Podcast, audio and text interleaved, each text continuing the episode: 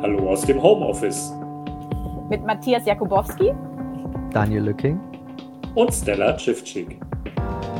Wir haben's. Wir haben es. so, wie ihr hört, äh, ist mal wieder nicht nur Corona-bedingt, sondern auch, weil der Untersuchungsausschuss jetzt im öffentlichen Teil sein Ende gefunden hat, vorerst, ähm, haben wir uns gedacht, wir setzen uns mal mit dem Referenten von Martina Renner aus der Linksfraktion zusammen, via eines Jitsi Calls, via eines Jitsi Calls und. Dreimal ähm, hintereinander, ganz schnell. Jitsi Call, Jitsi Call, Jitsi Call, Jitsi Call. Und um ein bisschen Revue passieren zu lassen, was bisher geschah in den letzten drei Jahren und auch vor allen Dingen in jüngster Zeit, weil es jetzt diese Woche ein Gerichtsurteil gab. Ähm, wollen wir mit dem gleich anfangen? Wie schaut's aus?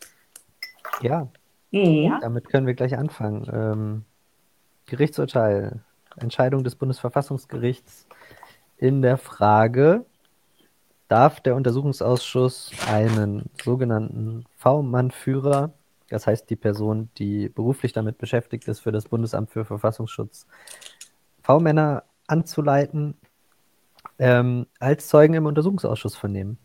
Das ist ein Streit, den sich die demokratische Opposition mit der Bundesregierung, glaube ich, seit der zweiten Jahreshälfte 2018 leistet, geliefert hat ähm, der dann letzten Endes dazu führte, dass äh, man vor das Bundesverfassungsgericht gegangen ist, um im Rahmen eines Organstreitverfahrens diese Frage klären zu lassen. Und gestern kam dann die Entscheidung äh, mit einem negativen Ausgang für uns in diesem Fall. Das Bundesverfassungsgericht hat in einer Entscheidung mit 6 zu 1 Stimmen gesagt, dass der Untersuchungsausschuss diesen VP-Führer äh, nicht als Zeugen vernehmen darf.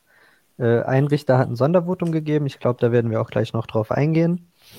Und ähm, genau, mit dieser Entscheidung müssen wir jetzt leben. Das heißt, es wird keine weitere Zeugenvernehmung des VP-Führers geben. Das hat natürlich ähm, gewisse Implikationen, ähm, die jetzt auch sich möglicherweise auf äh, kommende Untersuchungsausschüsse auswirken werden oder auch nicht. Also ähm, ja, genau. Wie habt ihr das? Wie habt ihr das begleitet? Wie habt ihr das empfunden? Ich habe jetzt einfach mal die Zusammenfassung gegeben. Also ich fand es eigentlich sehr interessant, weil das selbst, obwohl es ähm, negativ ausgefallen ist vom Interesse der Opposition her, eigentlich total irgendwie, wie, wie, also es liest sich trotzdem total konstruktiv. Selbst die sechs Stimmen, die ähm, gegen eure Klage, wie heißt das? also sich, ähm, ja, also die, die, die Formulierung, wenn ich kurz zitieren darf aus dem Urteil, ja, gerne. Ich würde sowieso damit arbeiten. Da, ähm, ja da hieß es, geraten verfassungsrechtlich verankerte Geheimhaltungsinteressen und parlamentarisches Aufklärungsinteresse in Konflikt, müssen sie in der Weise in Ausgleich gebracht werden, dass beide so weit wie möglich ihre Wirkung entfalten. Und das finde ich eigentlich das ist das, was ich mit konstruktiv meine, dass es nicht einfach abgeschmettert ist, sondern ähm, gut abgewogen wurde und auch den, den du schon erwähntest, weil das 6 zu 1 ist, ähm, Herr Müller, der die Punkte, also brachte eigentlich die Punkte, die ähm, ihn eigentlich dafür, dazu gebracht hatten, ähm, euch zuzustimmen in der Opposition, war, dass er die eigenen, die Punkte die die anderen Anwälte, äh, die anderen Richter hatten, ähm, dass der Quellenschutz vorgeht und dass nicht nur der Quellenschutz vorgeht, sondern dass man auch dadurch, weil es im, sozusagen Hand drauf, ähm, was hier zwischen äh, VP-Führern und Quellen passiert, passiert ja nur, weil die Quelle weiß, dass sie geheim bleibt, dass sie geheim agiert und sie ja auch, damit sie weiter arbeiten kann, natürlich auch nicht in der Identität auffliegen darf. Ähm, und dass das die Bedenken der Richter waren, dass eben künftige Operationen dadurch behindert werden könnten oder auch bestehende Operationen beziehungsweise die Identität von VP-Führern und den Quellen. Ähm, und da sagte Anwalt, äh, der Richter Müller, dass er das nicht genug belegt sieht, also dass die Behauptung im Raum steht, aber sagt, ja, sagt ihr, aber wodurch belegt sich das? Und da hat er eben äh, gewisse ähm, ja, Fragen dazu. Also, dass, dass natürlich, dass die Sicherheit oder die Identität gewahrt werden muss, aber dass es trotzdem Möglichkeiten geben könnte, dass man eben beiden Seiten gerecht werden kann. Genau. Ja, Daniel? Na, ich, find's, äh, ich fand es sehr bezeichnend, weil da eine Haltung der Bundesregierung auch übernommen worden ist, die ja quasi so gegen die Klage argumentiert hat und die das schon im Juni 2018 nicht richtig begründen konnte und auch auf Nachfrage im Oktober 2020 ähm, ganz offensichtlich immer noch keine plausible und nachvollziehbare Begründung geliefert hat. Äh, es gibt diesen, diese Haltung, diese prinzipielle Haltung gegenüber dem Parlament, da sitzen nur unfähige Menschen, die zur Geheimhaltung nicht in der Lage sind. Und alles, was man ins Parlament gibt, ähm, käme irgendwie sofort ungefiltert irgendwo in die Öffentlichkeit. Ja. Und äh, in, dem, in diesem Märchen, in diesem Narrativ ist äh, man unterwegs und äh, bügelt dann natürlich alles ab.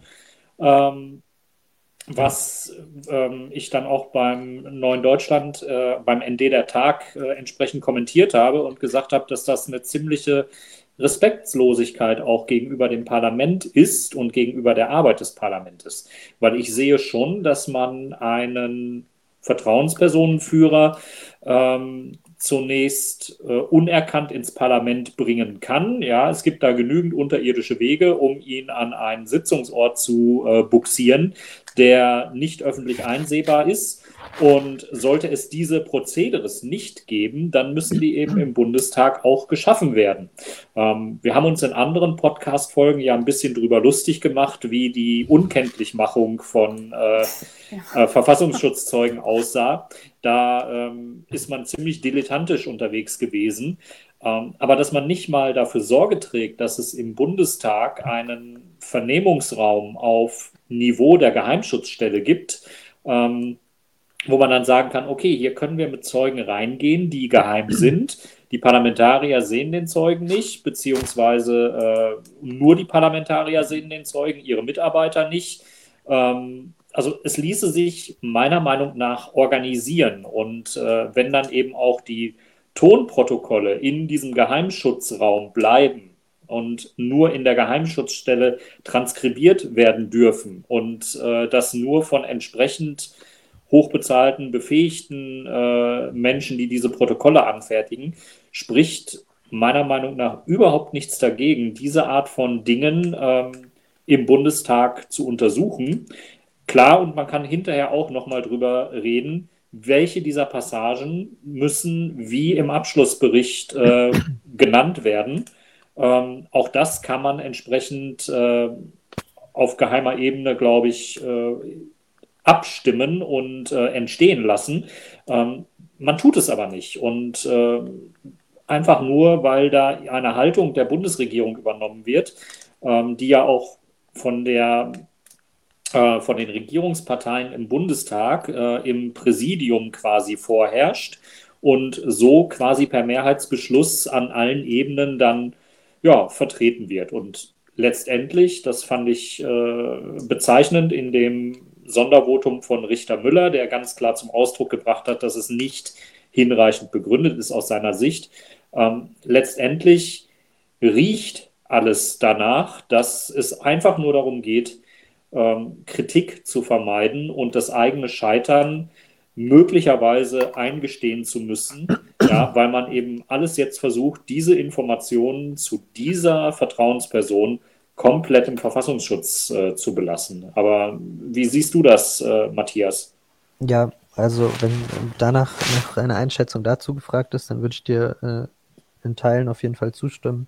Also oder im Ergebnis zustimmen, ähm, dass damit natürlich jetzt äh, in der Konsequenz äh, ein bestimmter Bereich ähm, im Vorfeld des Anschlagsgeschehens der parlamentarischen Kontrolle entzogen wurde und dass wir das auch nicht mehr aufklären können äh, und dass dieser Sachverhalt möglicherweise nie aufgeklärt wird. Das heißt, es wird jetzt immer im Zusammenhang mit dem Terroranschlag am Breitscheidplatz wird jetzt äh, erstmal auf unbestimmbare Zeit es immer so aussehen, als hätte der Verfassungsschutz, als hätte das Bundesamt für Verfassungsschutz möglicherweise über mehr Informationen verfügt, äh, als sie selber gegenüber der Öffentlichkeit und auch dem Parlament über zugegeben haben. Also das ist erstmal, das ist das, das ist das Ergebnis davon. Und ähm, unabhängig vom Urteil weiß ich nicht, ob sich damit äh, die Bundesregierung, das Innenministerium und äh, dann die Behörde damit überhaupt einen Gefallen getan haben. Ähm, hätte man das von Anfang an anders gemacht und versucht mit eben den Dingen, die du gerade genannt hast, ähm, eine Zeugenvernehmung, wir reden hier nicht von der VP an sich, so im Ergebnis wurde ja immer damit argumentiert, das Leben der VP sei gefährdet, aber nicht, wenn die VP vernommen wird, sondern ihr V-Mann-Führer vernommen wird. Mhm. Und äh, wir reden also eigentlich nur darüber, eine Stufe schon mal weiter weg von dem Mensch, der eventuell gefährdet sein könnte, jemanden zu vernehmen und den dann mit den ganzen Möglichkeiten zu vernehmen, äh, die Daniel eben angeführt hat. Ähm, das sei immer noch zu gefährlich. Und ähm, ja, da bin ich eigentlich immer noch der Meinung, da hätte man 2018 auch gemeinsam eigentlich eine andere Lösung finden können. Aber wir haben diese Lösung irgendwann oder die Lösungsmöglichkeit nicht mehr gesehen und deswegen äh, hat man sich dann für die Klage entschieden, ähm, weil es sich einfach so dargestellt hatte aus dem Schriftsatzwechsel, Schriftverkehr mit der Bundesregierung, dass man an dieser Stelle nicht weiterkommt. Und das ist etwas, das muss ich, also das muss sich der Ausschuss nicht vorwerfen lassen, das muss sich die Opposition nicht vorwerfen lassen. Das wird in den nächsten Jahren sich dann immer, wenn es Thema wird, die Bundesregierung vorwerfen lassen müssen. Und äh, von daher, äh, das ist das Ergebnis erstmal jetzt auch dieser Gerichtsentscheidung. Ähm, und man wäre, vermutlich wäre auch die Bundesregierung besser damit gefahren, äh, wenn man dann ein bisschen offener gewesen wäre und gesagt hätte, okay, wir ermöglichen die Vernehmung. Diese Vernehmung wäre dann sehr wahrscheinlich nicht öffentlich gewesen, die wäre sehr wahrscheinlich eingestuft gewesen Teile dieser Vernehmung oder vielleicht auch die ganze Vernehmung wären auch nicht Bestandteil äh, des Abschlussberichts geworden. Aber zumindest hätte man nach außen immer sagen können, ja, es gab die parlamentarische Kontrolle, das Thema wurde angesprochen, unabhängig davon, was jetzt inhaltlich besprochen wurde. Aber man könnte, dann könnten alle Seite, Seiten sagen, es wurde mal angesprochen und so wird das immer ähm, so stehen bleiben. Also hm.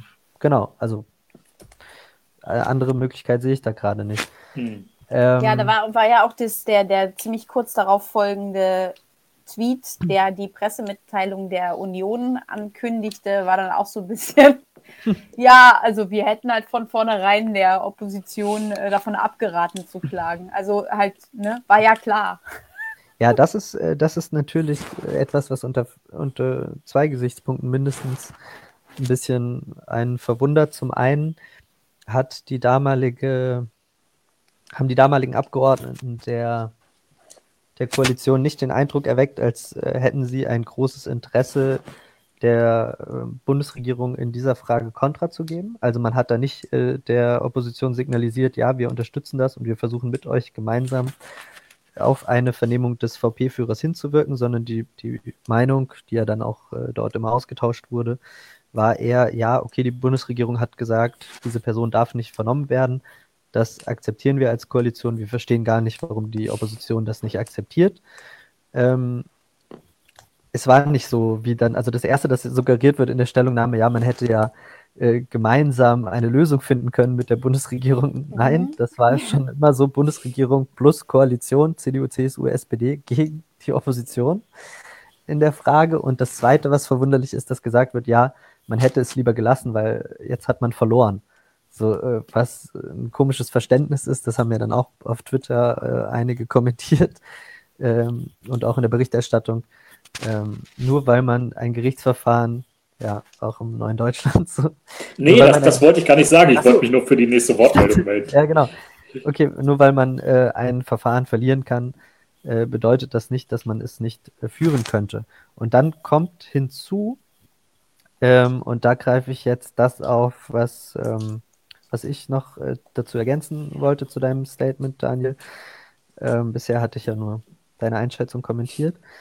Ähm, da kommt hinzu, dass äh, man, wenn man die Entscheidung liest, tatsächlich ja auch äh, der, ähm, der, der, der Text der Mehrheit, der, der Tenor der Mehrheit, ja auch sagt, dass ähm, die Begründung der Bundesregierung in diesem Fall sehr, sehr schwach ist. Und im Wesentlichen baute die Bundesregierung ja ihre Begründung auf zwei Argumenten auf. Und das eine Argument war einmal die Gefährdung der VP.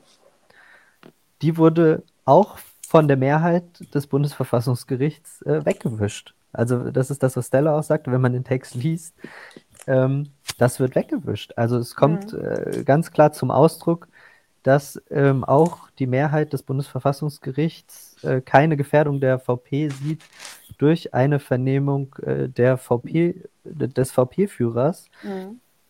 Ähm, und äh, dann die zwei, das zweite Argument, äh, was angeführt wurde, war dann eben die Vertraulichkeitszusage, wo gesagt wurde, wenn sich ähm, angeworbene VP nicht mehr darauf verlassen können, dass äh, ihnen Vertraulichkeit zugesichert wird, dass dann das Bundesamt in Zukunft Probleme hätte, VPen zu gewinnen, aber VP-Einsätze wären so ein hohes Gut, ähm, dass dann die Funktionsfähigkeit äh, des Staates äh, gefährdet wäre durch die Vernehmung des VP-Führers im Untersuchungsausschuss. So, und da, da, darauf begründet dann die Mehrheit, auf diesem Argument begründet dann die Mehrheit ähm, ihre Entscheidung. Also von daher, eigentlich sagt die Mehrheitsentscheidung auch, Bundesregierung hat es schlecht begründet. Ähm, aber wir helfen der Bundesregierung äh, jetzt mit diesem zweiten Argument Vertraulichkeitszusage darüber hinweg und gestehen ihnen das zu. Und eigentlich, wenn man anfängt, das, äh, die Entscheidung zu lesen, dann gibt es gibt's an irgendeiner Stelle so äh, diesen Aha-Effekt, wo man so denkt beim Lesen, eigentlich ähm, sind weder die Grundrechte des V-Manns beeinträchtigt, also es besteht keine Gefährdung für ihn, noch kann man eigentlich aus den Argumenten, die die Bundesregierung anführt, eine konkrete Gefährdung der Aufgabenerfüllung des Bundesamtes für Verfassungsschutz herleiten. Und da denkt man so, hm, jetzt müsste das Ergebnis eigentlich sein, dass äh, der Klage der Opposition stattgegeben wird, aber dann passiert irgendwie in den nächsten Absätzen äh, das Gegenteil. So, das ist, das ist tatsächlich so der, der Effekt, der sich beim Lesen einstellt. Und darauf weist ja dann auch das Sondervotum äh, schön hin, wenn es gleich äh, zu Beginn des Sondervotums äh, des Richters Müllers heißt, der Entscheidung der Senatsmehrheit vermag ich mich zu meinem Bedauern im Ergebnis nicht anzuschließen. Sie beruht nach meiner Überzeugung auf einer unzureichenden Gewichtung des Enquete-Rechts des Deutschen Bundestages aus Artikel 44 Grundgesetz und einer verfassungsrechtlich nicht fundierten Überbewertung ungenügend dargelegter exekutiver Geheimhaltungsinteressen. So, und das sind, das sind die Punkte, die ich dazu noch anfügen wollte. So. Jetzt müssen wir mal in den hypothetischen Bereich gehen. Ähm, und zwar hat der Volker Ulrich von der CDU sich ja quasi in so einem Duktus geäußert. Ja, das macht jetzt auch Probleme in anderen Untersuchungsausschüssen, weil äh, das betrifft ja nicht nur V-Mann-Führer im Breitscheidplatz-Untersuchungsausschuss, kann natürlich auch im Bereich Linksextremismus, Rechtsextremismus jederzeit gezogen werden. Und das war so ein bisschen der Unterton, den ich so in seinem Statement da ausgemacht habe. Da habt ihr jetzt einen ganz bösen Präzedenzfall geschaffen. Ähm, wie ist deine Einschätzung? Äh, ist das jetzt in Stein gemeißelt, dass nie und nimmer V-Mann-Führer äh, gehört werden dürfen? Oder könnte man sagen, okay, dann muss jetzt die CDU und die SPD losgehen und mit der äh, Bundesregierung eine konstruktive Lösung suchen, äh, wie man eben diese Vernehmungen doch noch machen könnte? Ähm, ja, das wäre jetzt das, das also diese Vernehmung in sich äh, glaube ich nicht, dass die jemals noch stattfinden wird, also auch nicht in diesem Untersuchungsausschuss, ähm, dass man ähm, einen gesetzlichen Rahmen schafft, äh, der es ermöglicht, trotz bestehender Vertraulichkeitszusagen ähm, VPen äh, im Rahmen von Untersuchungsausschüssen besser vernehmen zu können. Ähm, diese Möglichkeiten bestehen immer, daran zu arbeiten. Aber ich bin eigentlich der Meinung, äh, weil du Präzedenzfall gesagt hast oder auch äh, die Stellungnahme von äh, Herr Ulrich in diese Richtung geht oder gehen würde. Ähm, natürlich könnten Entscheidungen des Bundesverfassungsgerichts immer zur Folge haben, ähm, dass in Zukunft äh, bei einer ähnlichen Fragestellung äh, ähnlich entschieden wird. Und was auch passieren wird in, in einem kommenden Untersuchungsausschuss, wenn wieder die Frage aufgeworfen wird, Darf ein VP-Führer vernommen werden, bin ich auch überzeugt davon, dass die Bundesregierung ihrerseits wieder diese Entscheidung heranziehen wird und sagen wird, nein, das Bundesverfassungsgericht hat doch entschieden in 2 BVE 4 aus 18, ähm, geht nicht, geht generell nicht. So. Ähm, das Interessante dann ist, dann wird man trotzdem möglicherweise wieder ein neues Verfahren vom Bundesverfassungsgericht führen müssen, weil so eindeutig ist die Entscheidung nicht. Also sie ist dann doch sehr auf den Einzelfall bezogen, weil auch die ganze Argumentation der Bundesregierung auf den Einzelfall äh, bezogen ist. Das wurde ja auch immer wieder erwähnt. Nein, in diesem speziellen Fall, äh, diese Szene, in der er eingesetzt wurde, äh, diese Örtlichkeit, in der er eingesetzt wurde und bei allem drumherum können wir den euch nicht geben. Und äh, darauf bezieht sich dann ja auch der Text. Und dann gibt es natürlich noch das Sondervotum. Ähm, und es gibt manchmal gibt es, also sehr, sehr selten, aber manchmal gibt es ja auch äh, Entscheidungen des Bundesverfassungsgerichts, wo das Sondervotum im Endeffekt mehr Kraft entfaltet als die Entscheidung mhm. selber. Mhm. So, und äh, deswegen ist das Sondervotum ähm, in diesem Fall sehr wichtig. Und ich würde auch allen, die die Möglichkeit dazu haben, aber es ist auch veröffentlicht worden auf der Seite des Bundesverfassungsgerichts, ähm, ja. das Sondervotum einfach zu lesen. Das also es reicht auch, äh, ich habe mit dem, mit dem Sondervotum angefangen, genau. ähm, und da er immer sagt, wo er widerspricht, wiederholt er nochmal den Teil, der sozusagen in der Klage steht oder eben in der, in der Antwort, wie heißt das sowas, im Urteil steht. Ähm, und dadurch, ähm, also das wirkt eigentlich, wenn du das zuerst liest, war das so, ja, das weiß ich schon, das doppelt sich dann. Also insofern ähm, reicht es völlig aus, wenn man die zweite Hälfte, also Genau, also ab Seite, ab Seite 44 bis Seite 59 Sondervotum genau. lesen. Ähm, tauchen noch ein paar andere interessante Aspekte auf, äh, über die wir dann noch vielleicht sprechen können. Aber gibt es erstmal zu dem, also das ist generell die Einschätzung, die ich dazu geben kann, zu dem auch, was ihr gesagt habt. Ja. Ja, ich fand, ich fand alleine, ähm, das hatte auch nochmal Benjamin Strasser im letzten Podcast nach der letzten öffentlichen Sitzung auch nochmal gesagt, dass ähm, es ja immer wieder die Frage gab bei der VP 01, die so wahnsinnig lange im Einsatz war, ähm, in zwei äh, verschiedenen Bereichen, aber für die gleichen Behörden, ähm, dass das ja letztlich ihr Einsatz ähm, die Haupteinnahmequelle war. Und dann genau der Kontrast von, also was ja eigentlich nicht Sinn der Sache ist, dass man davon lebt, dass man als Quelle irgendwo ist, was schon immer so das Geschmäckle hat, dass man sich dann natürlich auch gerne so ein bisschen was ausdenken kann, damit man so eigene Stories sich so akquiriert. Und vor allen Dingen dann im Nachhinein, wie man ja in, in, in, dem, in dem Buch der Quelle lesen kann, dass danach dieses komplett Abschöpfen dieser Quelle ist dann kontrastiert mit diesem kompletten Fallenlassen der Quelle, also gar, gar keine Nachversorgung und für sie natürlich auch irgendwie in ähm, unter ähm, anderer Identität jetzt auch nicht wahnsinnig einfach ist. Also ist, jetzt ja gar kein Mitleid erregen unbedingt, aber so, ähm, dass schon irgendwie besser festgehalten werden muss, ähm, diese, diese Grauzone Quelle sowieso ähm, weil sie, was Matthias Renner ja auch im Ausschuss öfter gefragt hatte, ähm, wie kriminell darf denn so eine Quelle werden, um nicht aufzufallen in, im Umfeld? Und ähm, ja, also Straftaten darf sie eigentlich nicht begehen, sondern sonderlich große. Und äh, ja, wenn es darum geht, irgendwie welche Kriegswaffen zu beschaffen, dann ist es natürlich irgendwie schnell die Frage, okay, ist das jetzt hier, wie heißt das immer, ähm, ähm, ähm ich wollte jetzt mit so einem französischen Wort glänzen. Hier, Dings. Äh, ihr könnt mir ja. bestimmt einspringen. Warte. Ja. Äh. Ich, weiß, ich, weiß nicht, worauf du hinaus möchtest. Äh, ja. Massage. Nee, ein anderes Wort. Ähm, Agent Provocateur. Ah, ja, ah. Ja, genau, ja, ja. in solchen Fällen. Ja. Genau, also dass eben manche Sachen gar nicht passiert werden, wenn, wenn die Quelle gar nicht ähm, sozusagen diejenigen in die Richtung treibt. Also das, das gibt es ja irgendwie. Ja, in dem Sinne, was, ja, Daniel?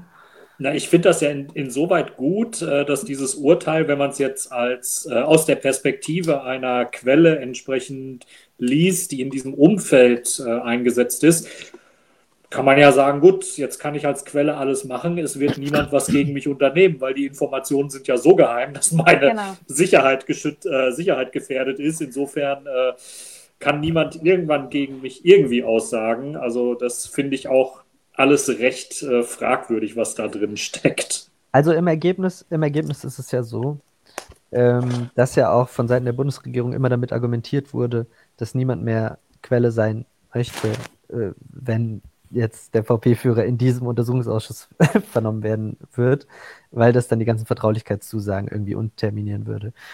Und ähm, wenn man sich das jetzt mal ganz praktisch vorstellt, das Bild, und das äh, schreibt ja auch äh, Herr äh, Richter Müller an einer Stelle im Sondervotum, dass man sich eigentlich nicht vorstellen kann, dass Quellen, äh, wenn sie angeworben werden, explizit gesagt wird, dass sie nie vor einem Untersuchungsausschuss ja. aussagen müssen. Und schon gar nicht, dass gesagt wird, Ihr VP-Führer wird auch nie vor einem Untersuchungsausschuss aussagen müssen. Also diese Vorstellung allein ist schon sehr absurd. Äh, und ich glaube auch nicht, dass das ähm, ausschlaggebend sein kann dafür, dass äh, das Bundesamt für Verfassungsschutz äh, keine Quellen mehr anwerben kann. Und dann ja, vor allem allein die Notwendigkeit für eine Quelle zeigt doch schon, dass es irgend schon ein brisantes Thema ist. Also dass man dann denkt so, ja, ich, ich, ich spitze hier zwar für, für einen Verfassungsschutz und für den Bundesnachrichtendienst, ich glaube nicht, dass mit meinen Informationen was gemacht hat. Das ist schon so ein bisschen.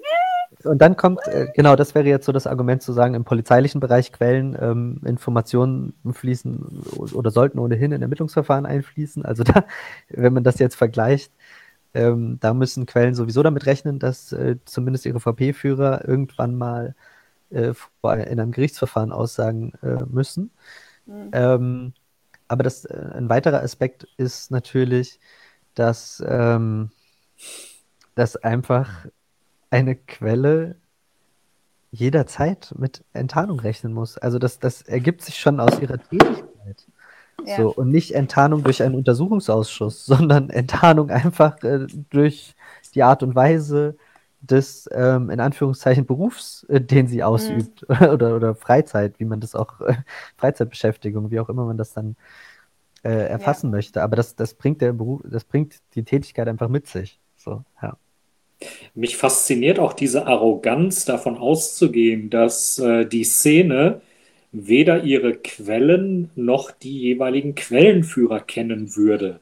Ja, ähm, wir haben es über die drei Jahre im Ausschuss gesehen, dass äh, auch der Attentäter und äh, seine Kumpel äh, ziemlich paranoid unterwegs gewesen sind und äh, permanent äh, davon auszugehen, dass die Quellenführer nicht bekannt sind, dass die Quellen nicht bekannt sind, ähm, das ist schon mal ziemlich blauäugig und auch immer davon auszugehen, sobald eine Quelle bekannt wird, äh, ist ihr Leben gefährdet. Also ich glaube, das Beste, was einer Szene passieren kann, ist, dass eine Quelle und ein Quellenführer bekannt sind.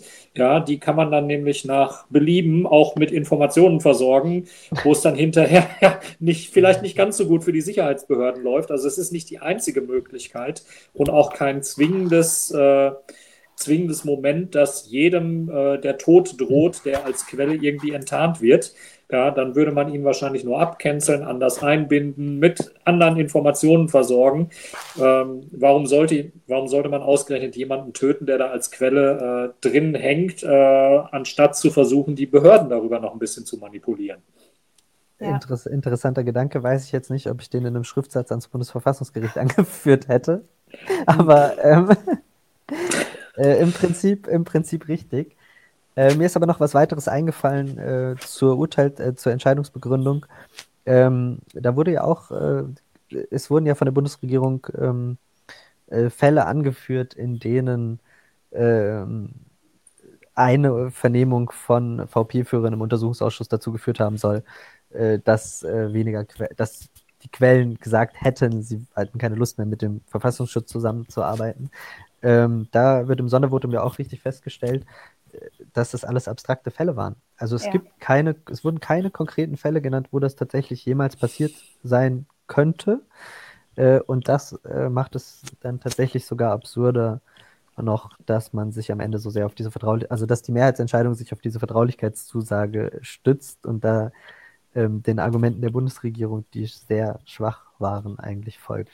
Ja, gut, vor allen Dingen, glaube, aber ich ja. finde vor allen Dingen auch die, oder wurde ja auch argumentiert, dass potenzielle künftige Quellen nicht mehr Quellen sein wollen würden, was ich auch für sehr interessant halte, weil das ist ja nicht so, dass man, dass es eine Jobausschreibung ist und man sagt, jo, wir bräuchten hier eine Quelle, hättest du vielleicht Lust, sondern es geht darum, dass man die, die Jungs an Eiern hat und sagt, ähm, wenn du ein bisschen besser bei wegkommen willst unterm Strich, dann ähm, hilfst du uns ein bisschen.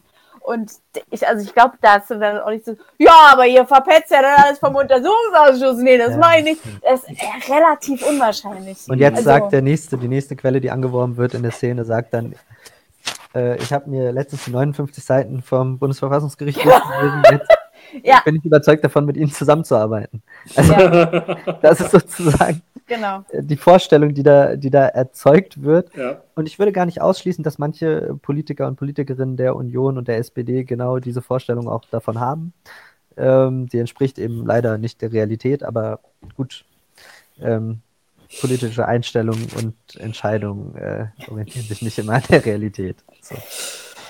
Genau, ja. aber äh, vielleicht, um da, äh, ich glaube, dazu könnten wir jetzt einen Cut machen zu, zu den Implikationen der Entscheidung und äh, was das vielleicht bedeutet. Ich würde aber gerne noch äh, den einen oder anderen Punkt äh, aus dem Sondervotum aufgreifen. Na, dann leg los. Und vielleicht auch mit euch äh, diskutieren, da ihr ja auch Erfahrung in einem anderen Untersuchungsausschuss hattet, äh, NSA-Untersuchungsausschuss. Es gibt eine interessante Stelle äh, im Son Sondervotum, da geht es um die Frage, ist das Parlament eigentlich äh, Dritter? Und da, da, da, wäre man dann immer so in diesem ähm, Third-Party-Rule, wem mhm. ist eigentlich das Staatswohl anvertraut, nur der Bundesregierung oder auch dem Parlament? Und mhm. da schreibt äh, Richter Müller, mehr oder weniger, das sogenannte Staatswohl ist im parlamentarischen Regierungssystem der Regierung und dem Parlament gemeinsam anvertraut. Daher darf der Bundestag nicht als außenstehendes Organ betrachtet werden, welchem wichtige Informationen vorenthalten werden.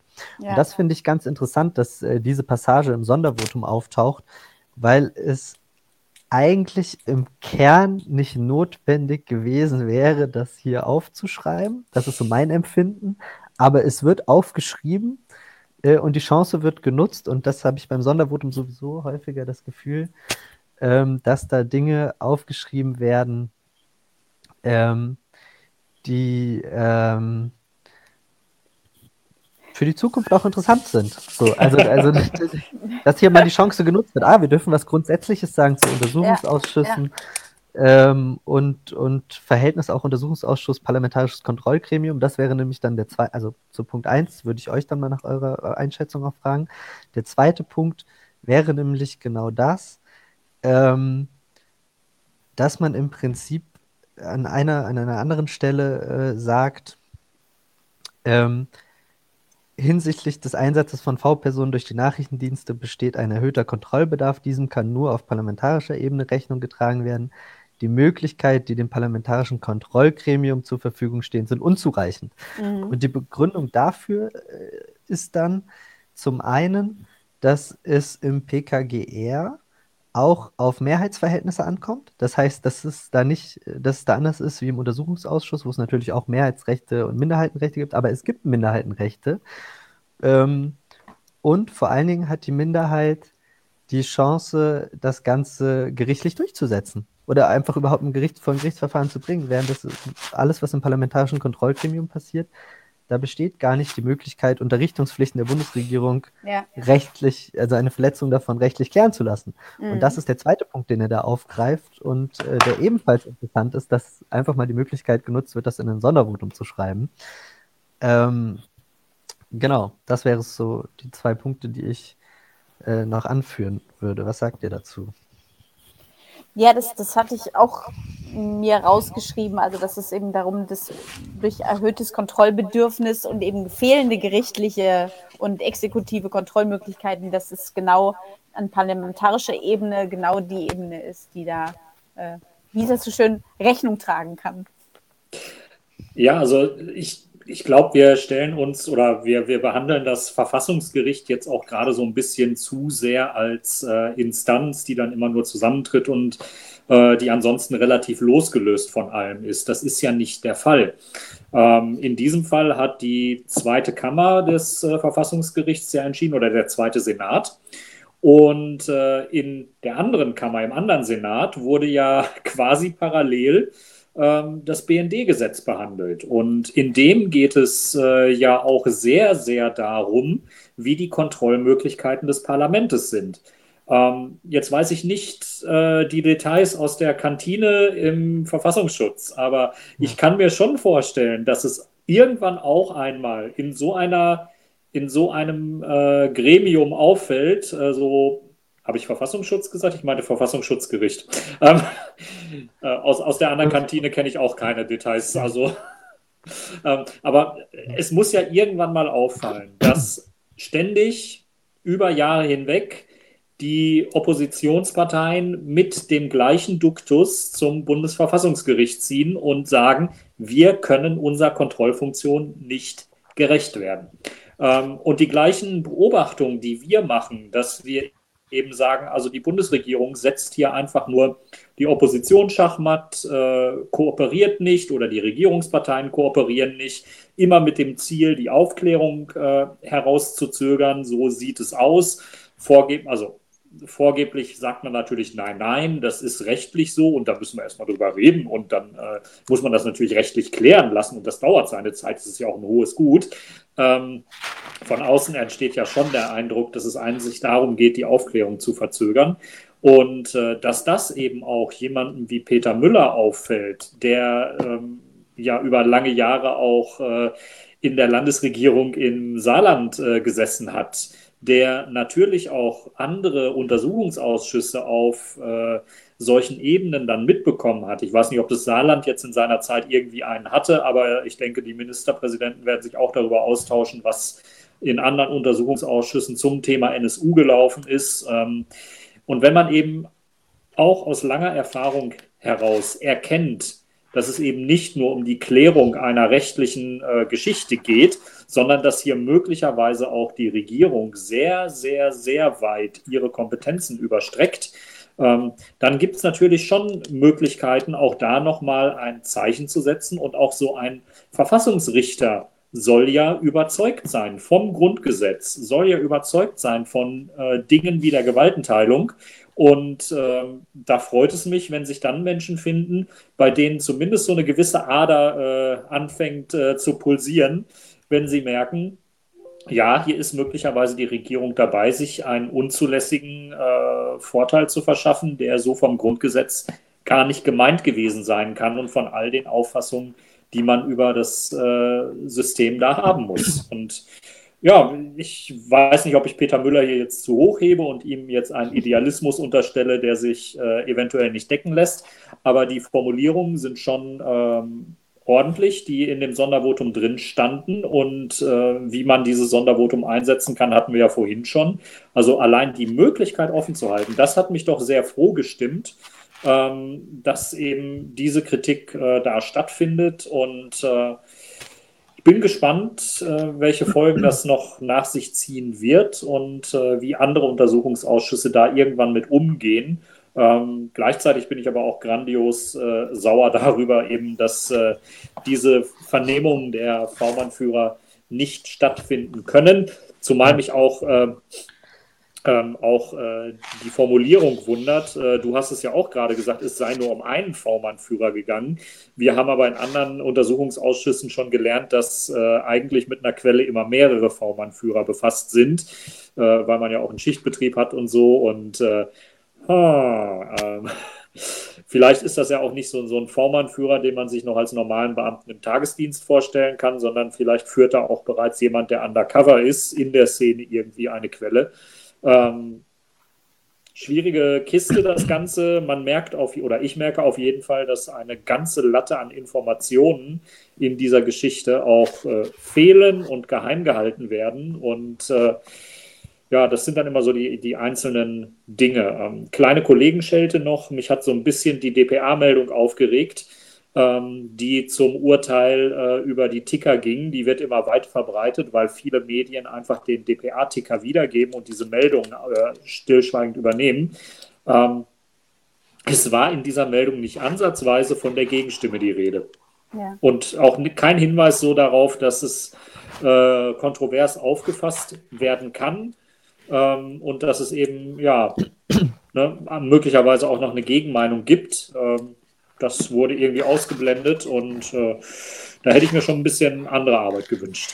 Ja, ich will äh, dazu möchte ich sagen, das ist, glaube ich, der normale Mechanismus, äh, wie Medien funktionieren und auch wie Tickermeldungen funktionieren.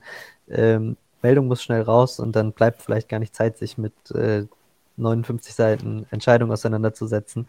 Ähm, was man dann natürlich macht, man versucht nach und nach äh, die Medien für das Sondervotum zu sensibilisieren und dann auch darüber zu sprechen. Ähm, und ich stimme allem zu, was du gesagt hast, äh, was die, was die äh, Implikationen für die Zukunft angeht. Und unterm Strich würde ich auch noch äh, herausziehen und betonen, es mag gute Gründe geben, warum man im Einzelfall äh, nicht möchte, dass äh, VP-Führer oder auch V-Personen vor Untersuchungsausschüssen auftreten. Ähm, dann muss es aber eine Möglichkeit geben, dass äh, dem Parlament, was mit der Kontrollfunktion betraut ist, irgendwie verständlich mitzuteilen. Und die Bereitschaft dafür, das zu tun, sehe ich auf Seiten der Bundesregierung gar nicht. Also auch schon in, in, in den letzten Jahren und in anderen Fällen, äh, die Bereitschaft überhaupt Sachverhalte gegenüber dem Parlament aufzuklären, ist überhaupt nicht vorhanden. Also es werden dann, es werden dann pauschale Anschuldigungen äh, gebracht und auch äh, pauschale Behauptungen aufgestellt und so war das ja hier auch. Ähm, und am Ende ist nicht klar, was jetzt tatsächlich dahinter steht. Und dann komme ich äh, wieder an den Anfang meiner Ausführung oder zu dem zurück, was ich ganz zu Beginn gesagt habe. Es wird jetzt immer als Makel im Zusammenhang mit diesem Anschlag stehen, dass das Bundesamt für Verfassungsschutz eventuell mehr gewusst hat, hm. als man im Endeffekt aufklären konnte. Und das ist schade. So. Ja. Wobei zu dem Medienaspekt muss ich noch mal was sagen. Also äh, ich war ja auch am Verfassungsgericht, als da über das BND-Urteil entschieden worden ist. Der Ablauf an so einem Tag ist so, dass es eine Sperrfrist gibt, äh, bis dieses Urteil verlesen ist. Trotzdem sitzen Journalistinnen schon vorher im Presseraum, bekommen schon vorher dieses äh, ausgedruckt, dieses äh, Urteil und können den Schriftsatz dann auch quasi live mitlesen. Also die Information, dass es eine 6 zu 1 Abstimmung gewesen ist und dass es ein Sondervotum gibt, ähm, die gehört auch in die erste Meldung mit rein, wenn man sich schon äh, die Mühe macht, die komplett oder diese Pressemeldung mit äh, wiederzugeben und zu sagen, ja, da ist eine Entscheidung und äh, die ist jetzt so und so ausgefallen und in die Richtung, dann halte ich es für eine gebotene journalistische Sorgfalt, dass mindestens in einem Halbsatz erwähnt wird, dass das äh, Richterurteil nicht einstimmig ausgefallen ist, sondern dass es eine abweichende Meinung äh, des äh, Verfassungsrichters äh, Peter Müller gibt und äh, der eben nicht alle Punkte der Regierung so anerkennen konnte. Ähm, ich meine, ähm, wenn ich, ich meine, das wäre auch äh, abends in der Tagesschau dann von Frank Bräutigam so gesagt worden, der aus äh, Karlsruhe berichtet hat. Ähm, also es ist immer Raum, äh, in solchen Pressemeldungen auch durchblicken zu lassen, dass es da noch eine, eine andere Meinung äh, gibt und und später taucht, es, später taucht es auch auf. Ich glaube, Spiegel Online hatte dann irgendwann, äh, oder es ist nur noch Spiegel, richtig? Also, wie auch immer, im Spiegel auf ihrer Online-Berichterstattungsseite stand zu lesen, ähm, der explizite Hinweis auf das Sondervotum sogar mhm. verlinkt. Also das Sondervotum war verlinkt in dem Text, was auch eine elegante Möglichkeit ist. Gut, das ähm. ist, das ist dann wieder die redaktionelle Arbeit, aber mir geht es ja. eher um die Arbeit der Agenturen, ähm, okay. weil ich ja. äh, auch immer mal wieder ähm, immer mal wieder höre, so ja, aber das wird ja durch die Agenturen abgedeckt oder es sind ja Leute von der Agentur vor Ort. Hm. Hm. Ja, Schwierig, schwierige Kiste. Also für mich reicht das in mancher Hinsicht echt nicht aus. Das stimmt. Okay. Äh, das war's zu dem Urteil, würde ich sagen, oder? Ja, oder? Wollen wir das, äh, ja. wollen wir das zu den Akten nehmen? Dann Auf Wiedervorlage. Ich finde, wir haben jetzt sehr ausführlich darüber gesprochen, also wenn da nochmal Fragen auftauchen sollten. Äh, aber es ist auch eine Entscheidung, die kann man in Zukunft sicherlich immer mal wieder hervorkramen und darüber sprechen. Ähm, Im Gesamtkontext Untersuchungsausschuss steht es jetzt ähm, Bundesregierung, Opposition 1 zu 1. Wir hatten ja einmal sehr früh eine Entscheidung äh, zu unseren Gunsten von der Ermittlungsrichterin am Bundesgerichtshof. Jetzt diese Entscheidung gegen uns. Gut, ich glaube, das ist eine ganz gute Quote für Untersuchungsausschüsse. okay, ja. nächstes Thema. Was machen wir als nächstes?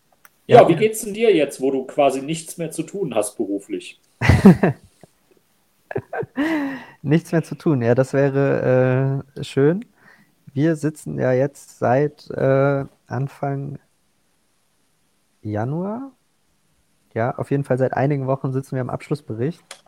Ähm, uns kommt ja jetzt die Aufgabe zu, einen Abschlussbericht zu schreiben, der sich wie folgt untergliedert. Es wird einen ähm, Verfahrensteil gehen, äh, geben, in dem äh, der ganze Ablauf äh, technischer Natur beschrieben ist. Das heißt, wo drin steht, wer über, wie es überhaupt zum Untersuchungsausschuss gekommen ist, äh, welchen Untersuchungsauftrag es gegeben hat, warum es diesen Untersuchungsauftrag gegeben hat, wer denn alles äh, teilgenommen hat, welche Zeugen überhaupt befragt wurden, wann sie befragt wurden, ähm, welche Mitarbeiter die Fraktionen entsendet haben. Genau, das ist der erste Teil, Verfahrensteil, über den haben wir schon gesprochen. Ähm, der ist natürlich noch nicht in Stein gemeißelt. Ähm, aber das war sozusagen die Beschäftigung in den letzten Wochen. Da gibt es dann äh, jeden Montag eine Runde, in der sich die Referenten und Referentinnen der Fraktionen treffen, um äh, darüber zu sprechen. Und äh, jetzt geht es weiter mit dem Feststellungsteil. Und äh, sowohl Feststellungs- als auch Verfahrensteil werden vom Ausschusssekretariat äh, als Entwürfe vorbereitet. Also wir sitzen am Abschlussbericht. Es gibt verschiedene Teile des Abschlussberichtes. Verfahrensteil, Feststellungsteil, Bewertungsteil.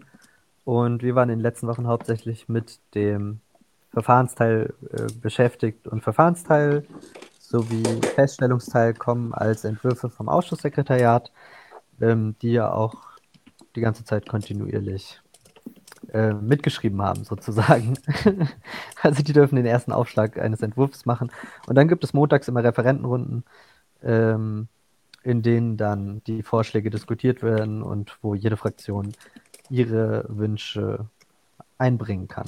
Genau, mhm. und da, da man sich da nicht immer einig wird, ist auch schon relativ klar, das haben äh, äh, die Obleute äh, der demokratischen Opposition ja auch schon angekündigt, wird es ein Sondervotum geben von äh, FDP, den Linken und Bündnis 90, die Grünen. Genau, man darf also gespannt sein, was unsere Sicht auf die Dinge ist. Da wird sich vielleicht auch die ein oder andere Bewertung zu der Entscheidung des Bundesverfassungsgerichts, die wir eben diskutiert haben, wiederfinden. Ach, ja. Das könnte theoretisch, könnte theoretisch passieren. Ja, also das ist gerade so äh, Stand der Arbeit. Äh, ansonsten, ähm, genau, findet dann die Arbeit weniger in äh, donnerstags im Ausschusssaal statt, als vielmehr im Büro vor den Bildschirmen, ähm, wo man sich dann alles zusammensucht aus den letzten Jahren. Und das ist eine ganz schöne äh, Puzzlearbeit. Mhm. So. Ja, alle, alle, äh, alle Sitzungen nochmal durchgehen. Es gibt zu jeder Sitzung irgendwie gefühlt mindestens 100 Seiten äh, Protokoll. Ähm, äh, und dann schaut man am besten, zu welchen Themen man überhaupt was sucht und irgendwie findet man zu allen sehr, sehr viel und daraus dann äh, die richtigen Schlüsse zu ziehen und mhm. aufzuschreiben, was überhaupt passiert ist. Äh, das nimmt sehr viel Zeit in Anspruch. Ähm, genau erste Aufgabe war nochmal so eine Liste durchgehen, die man sich irgendwie angelegt hat. Wann war überhaupt welche Sitzung? Und wir hatten es im Vorfeld ja schon kurz angesprochen. Äh, 7.6.2018 dürfte die erste äh, Zeugen- und Zeuginnenvernehmung gewesen sein. Zuvor gab es ähm, äh, Sachverständigenanhörungen. Äh, und ja, 7.6.2018. Verdammt lang her. So. Oh ja, absolut. Ihr wart schon dabei. Ja. ja, wir sind, ähm, waren seit der ja. ersten öffentlichen Sitzung am Start der Podcast noch nicht ganz, weil wir da erstmal noch überlegt hatten, wie realisieren wir das, wie machen wir das mit dem Schnitt, wollen wir das wirklich machen, wollen wir das zu zweit machen, weil wir das vorher gewohnt waren vom NSA-Untersuchungsausschuss, wo wir echt eine Stange an Leuten waren.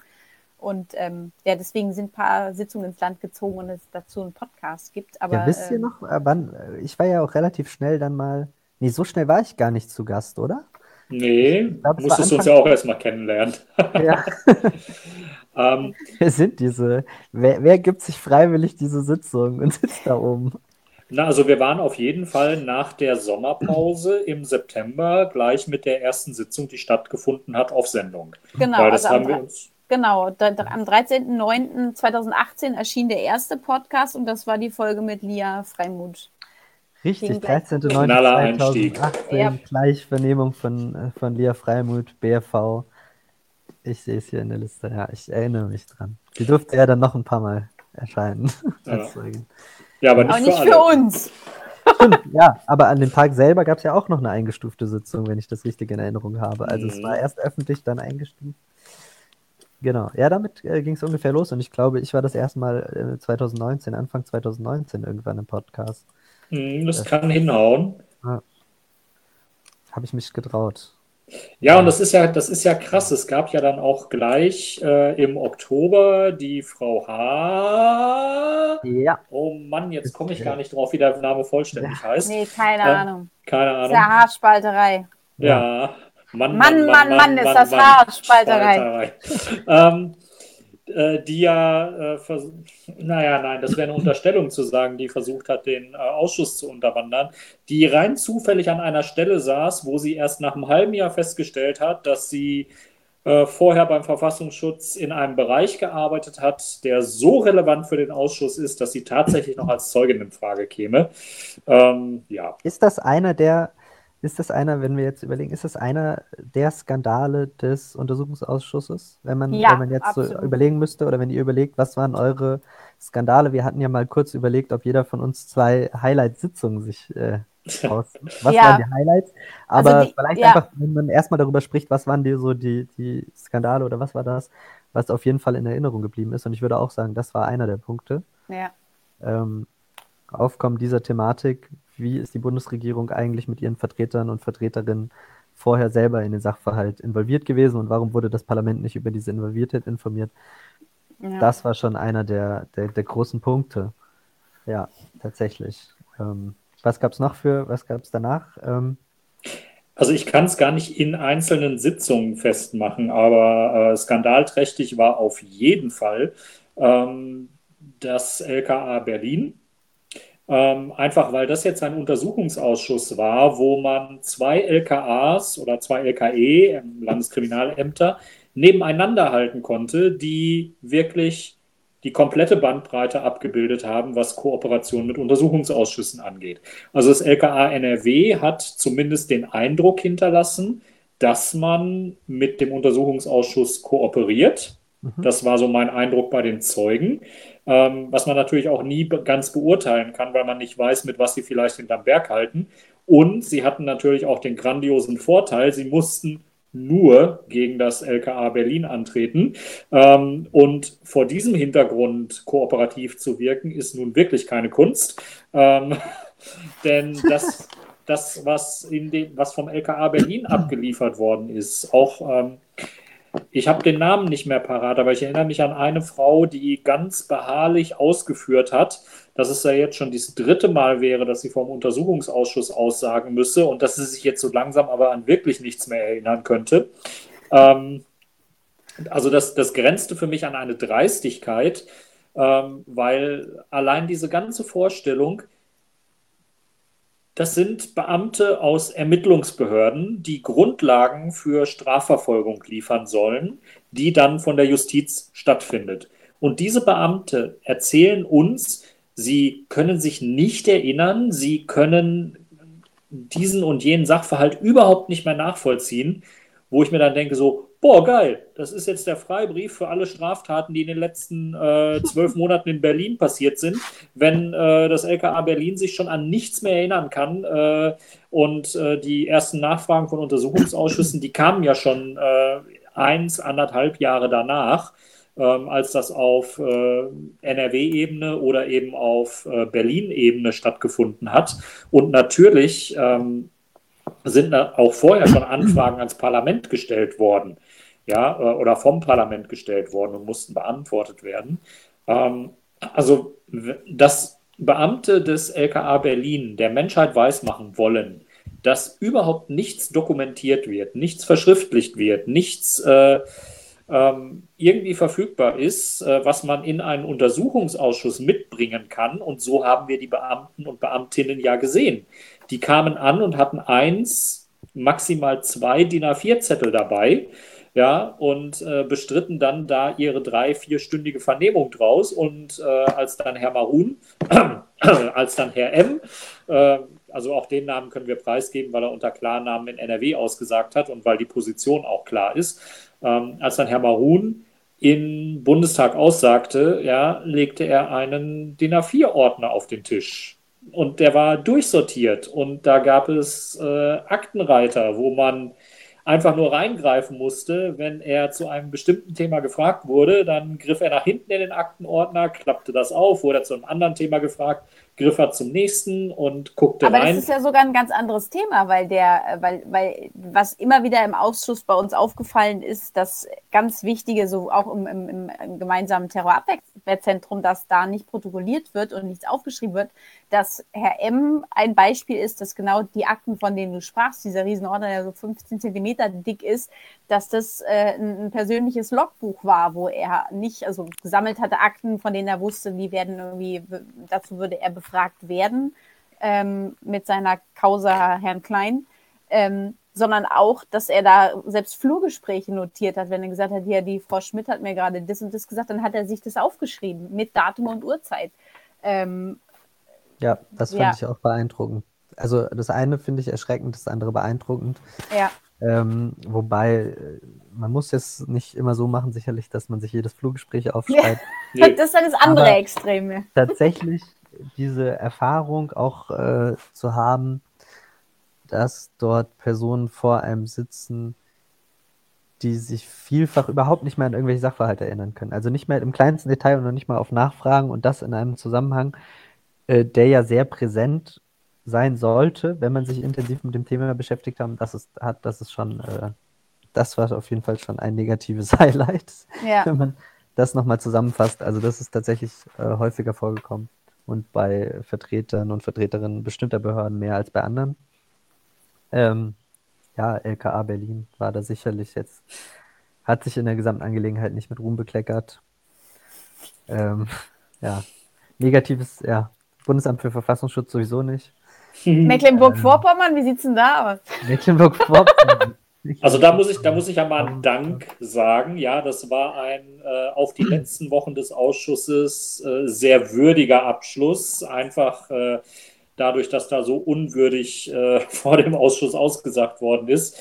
Ähm, nee, also gerade so in diesen Sitzungen, die den Komplex Mecklenburg-Vorpommern betroffen hat, äh, haben, äh, hat der Ausschuss nochmal zeigen können, dass äh, Dinge, die im Ausschuss zutage gefördert werden, auch äh, eine Wirkung haben, auch wenn es eine sehr begrenzte ist. Aber ähm, ja. ich fand es besonders interessant zu sehen, dass ähm, Benjamin Strasser ähm, sich auch große Mühe gegeben hat, die Grundlage dazu zu liefern, dass der Verfassungsschutz, äh, Verfassungsschutzabteilungsleiter aus Mecklenburg-Vorpommern, äh, Reinhard Müller, dann seinen Hut nehmen musste. Denn da konnte man sehr deutlich Verfahrenstaktik sehen. Es war ein Zeuge, der ist halt zweimal vorgeladen worden. Er hat zweimal grundlegende Fragen zu seinem Beruf gestellt bekommen. Ähm, die FDP-Fraktion hat nämlich nach den Rechtsgrundlagen für den Einsatz des Verfassungsschutzes gefragt. Und äh, das war, wäre in der ersten Sitzung vielleicht noch zu erklären gewesen, okay, er ist aufgeregt, er kann jetzt nicht äh, ad hoc äh, irgendwie was zitieren und darlegen. Aber dass es dann in der zweiten Sitzung, wenige Wochen darauf, wieder bei der gleichen Frage zu den gleichen.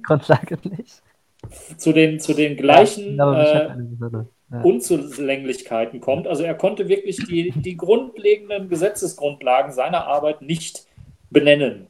Und was den Einsatz von äh, oder den Ankauf von Waffen auch angeht und äh, spätestens, also er hat einen Rechtsbeistand dabei gehabt. Was haben die denn gemacht in der ganzen Zeit? Hat der Rechtsbeistand geschlafen, nicht zugehört. Der hätte in Sitzung 1 sagen müssen, hey, das ist grandios peinlich für dich, wenn du als Abteilungsleiter die Rechtsgrundlagen nicht benennen kannst. Komm, wir machen jetzt nochmal eine kleine Exegese und. eine Vorbereitung. Äh, ja, ja. Ne? Und dann kam die Frage, aber fast exakt so, also müssten wir im Protokoll nachlesen, aber ich vermute, es war wirklich exakt so gestellt. Ja, und das ist dann halt auch die, die Grundlage, um als Innenminister von Mecklenburg-Vorpommern gar nicht anders zu können, als zu sagen, er muss jetzt gehen. Klar, es war bei ihm jetzt auf den letztmöglichen Drücker, weil äh, hätte man da noch ein paar Wochen mit gewartet, dann äh, wäre er pensioniert worden. Aber es ist schon ein Zeichen, da dann doch einen Schlussstrich zu ziehen. Ähm, ja, und äh, das, ist, das ist also wirklich fundiert gewesen, ihn diesbezüglich zu entlassen, äh, zumindest was die Nachweisbarkeit der Unfähigkeit angeht. Noch nicht darüber gesprochen, was da inhaltlich vielleicht noch alles andere äh, schräg gelaufen ist. Aber allein diese zwei Sitzungen im Untersuchungsausschuss haben gezeigt, ähm, dass das eben so nicht haltbar ist. Ja, tatsächlich. Ich muss mal kurz umziehen. Ja, wir ähm, sehen dich auch mein, schon gar nicht mehr. Um Laptop ähm, an den Strom anzuschließen. Und dann bin ich gleich wieder zurück. Aber hören tut ihr mich noch, nicht? Ja. Ja, wir hören dich gut. Ja, fantastisch. Wir lassen das auch drin, das ist was Atmosphärisches, Genau. das ist quasi so, Es ist so nahbar. Ja, die- ja, die Outtakes. Mensch, auch. Es, men Matthias, menschelt. Matthias, du bist Matthias jetzt quasi der Geschirrwagen, den wir sonst im Bundestag haben. So, okay. Ähm, back again. Tada. Tada. Hatte jemand vor kurzem Geburtstag bei euch? So, ja, mehr darf darüber nicht gesagt werden. Oh. Überall Luftballons. Gut. Zu viel Öffentlichkeit. Aber ich finde es ich So. find's angemessen für den Rahmen dieses Podcasts, dass der mit Luftballons untermalt wird. Schade, ja, dass es Habe ich die extra vielleicht auch extra für euch aufgehangen. Die hören die Ballons jetzt nicht, aber ähm, Genau. Ähm, ja, da, da stimme ich dir zu. Also dieser ganze, das Ganze, was äh, zum Abschluss passiert ist, nochmal, war ja lange Zeit gar nicht so absehbar. Ähm, es hatte sich dann über Monate hinweg angedeutet, dass es äh, etwas mit äh, Mecklenburg-Vorpommern gibt. Ähm, und ich glaube auch, wir haben das dann relativ äh, schnell und konsequent als Gesamtausschuss bearbeitet und da dann auch äh, in Zusammenarbeit äh, mit den anderen Fraktionen. Also da war es tatsächlich auch so, das würdet ihr wahrscheinlich, ihr habt das ja auch besprochen, ähm, CDU, CSU, SPD waren da ja dann auch häufiger mal gut bei der Sache. So, weil die Vorgänge wer einfach jetzt? so. Wer jetzt? Die Saßen die auch im Ausschuss? Weiß ich gar nicht. ist überhaupt im Ausschuss. Nee, aber es war ein anderer Umgang zum Beispiel noch als 2018, 2019 mit einigen, einigen anderen äh, Problemstellungen, die man Ja. hatte. So, das, kann, das muss man einfach fairerweise sagen. Da wurde mehr an einem Strang gezogen und dann hat man auch gesehen, und das ist auch das, was man sich vielleicht für zukünftige Untersuchungsausschüsse ähm, bei aller unterschiedlichen politischen Interessenlage vielleicht einmal äh, merken könnte, sobald ein Untersuchungsausschuss an einem Strang zieht, parteiübergreifend, ist es doch schon ein ziemlich wirkmächtiges Instrument parlamentarischer Mhm. Kontrolle. Mhm. Und leider verhält es sich so, dass häufig in den Untersuchungsausschüssen äh, die eine Hälfte, in dem Fall zumeist die äh, Regierende, Mhm. ähm, sich mit ihren Argumentationen und auch mit ihren Fragen näher an der äh, Regierung selber befindet, äh, also an der Exekutive als, äh, als Parlament, Legislative und da versucht irgendwie aufzuklären. So, Ja. aber Mecklenburg-Vorpommern, gutes Beispiel, es wurden die, es, man hatte zu Beginn mal geplant, glaube ich, nur zwei Zeugen zu laden, dann wurden es drei, dann hat man sich, dann hat man sich darauf verständigt, dass man noch ein paar andere braucht, dann hat man andere Zeugen nochmal geladen. Ähm, und äh, letzten Endes ist es sogar, dass man jetzt ähm, nach Ende des eigentlich vereinbarten ähm, letzten Vernehmungstermins sogar nächste Woche nochmal zwei äh, Zeugen lädt vom Bundesamt für Verfassungsschutz zu gleicher Thematik. Ähm, und dass man das so alles dann hinbekommt, das zeigt doch, dass man, äh, wenn man an einem Strang zieht, äh, doch Möglichkeiten hat, ähm, Behördenhandeln gut zu kontrollieren in so einem Ausschuss. Ja. Ja. Also das, das, das ist mir wirklich auch ziemlich früh, meine ich, schon aufgefallen, dass man als oben von den Besucherrängen sieht, ähm, dass ihr als demokratische Opposition da wirklich ähm, zusammenarbeitet und auch ganz oft ist, ähm, ich beziehe mich nochmal gerade auf eine Frage von meiner Kollegin, ähm, dass, dass nicht nur ähm, die Abgeordneten von der Fragestellung aufeinander Bezug genommen haben, sondern dass ich auch äh, gesehen habe, dass ihr als Referenten da irgendwie einen ganz äh, vertrauensvollen Kontakt miteinander habt. Ähm, ist, ist das gewachsen oder war das relativ früh bei euch? Also war ja wirklich ähm, so, Das ist so eine so, so, so äh, nicht wertend zu sehen, mh, dass, dass wirklich die, die FDP bei euch so untergehakt mit in dem Trio drin ist, fand ich. Ja, das ähm, war so, weil, weil aus unserer und, Perspektive, Äh, aus, erstaunlich. aus unserer Perspektive sah die FDP am Anfang einfach so hilflos aus. Dann haben wir uns gedacht, äh, die haken wir jetzt einfach mal ein und ziehen sie mit. Auch dieser junge Abgeordnete dort. Ja. ja, und dann wurde Ähm, das ja im, im, im Laufe des. Prinzip, also ich habe es jetzt ein bisschen ins Lächerliche gezogen, aber das war ähm, im Prinzip, ähm, ich glaube, dass man sich, äh, dass da ähm, äh, die Abgeordneten der Grünen und äh, meine Obfrau, also Martina Renner, Konstantin von Notz und Irene Mikalic, äh, hatten alle schon Untersuchungsausschusserfahrung, ähm, haben sogar teilweise schon in einem Untersuchungsausschuss äh, zusammen gesessen. Äh, man kannte sich, äh, stand da auch schon immer im Austausch äh, und hat zusammengearbeitet, dass man das in diesem Ausschuss genauso tun wird.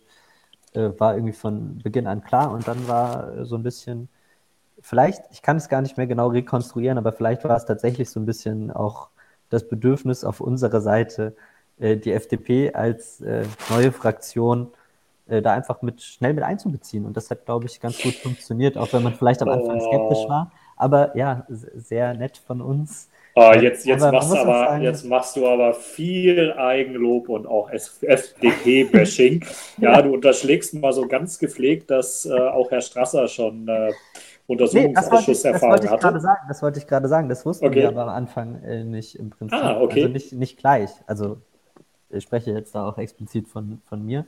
Äh, das wurde aber relativ schnell klar, dass ja auch äh, Benjamin Strasser schon, äh, zumindest als Mitarbeiter im Landtag von äh, Baden-Württemberg, ja auch schon NSU-Untersuchungsausschusserfahrung sogar hatte. Und dann hat man relativ schnell gesehen, dass äh, das ein Abgeordneter ist, der auf jeden Fall sein Handwerk versteht und das Lob kommt nämlich jetzt. Ich muss, man muss erst immer ein bisschen äh, Sandwich machen. Kann, okay. Damit die nicht gleich abheben. Das ist so mit Liberalen, die heben immer gleich ab. So. Also, ähm, ja, hat man relativ schnell gesehen, dass da doch schon einige Erfahrungen, auch gerade was ähm, kritisches Nachfragen angeht, vorhanden ist und auch ähm, Planung. Und ich glaube aber insgesamt, dass alle Abgeordneten, und das wird, also es betrifft nicht nur die Mitarbeiter und Mitarbeiterinnen, sondern auch die Abgeordneten, ähm, alle lernen in so einem Untersuchungsausschuss dazu. Also auch diejenigen mit Erfahrung lernen in jedem Untersuchungsausschuss neue Dinge hinzu.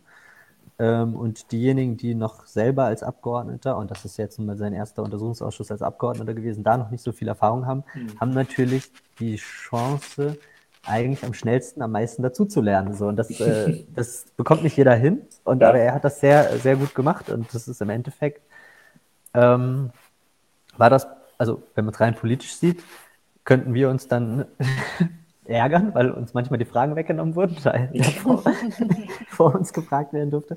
Aber nein, haben wir uns gar nicht geärgert, weil das ist sehr schön, ähm, ja, wenn da mehrere Abgeordnete in die gleiche Richtung fragen. Mhm. So. Und ähm, ja, genau. Und auf Mitarbeiterebene hat man sich dann eben darüber auch verständigt und steht bis heute in einem guten Kontakt, wenn es auch darum geht, jetzt am Abschlussbericht zu arbeiten. Also ich, ich glaube auch, ihr wärt im Ausschuss äh, nicht so effektiv gewesen, einfach aufgrund der Berliner Stunde auch, wenn es jetzt nicht diesen Schulterschluss mit der FDP gegeben hätte.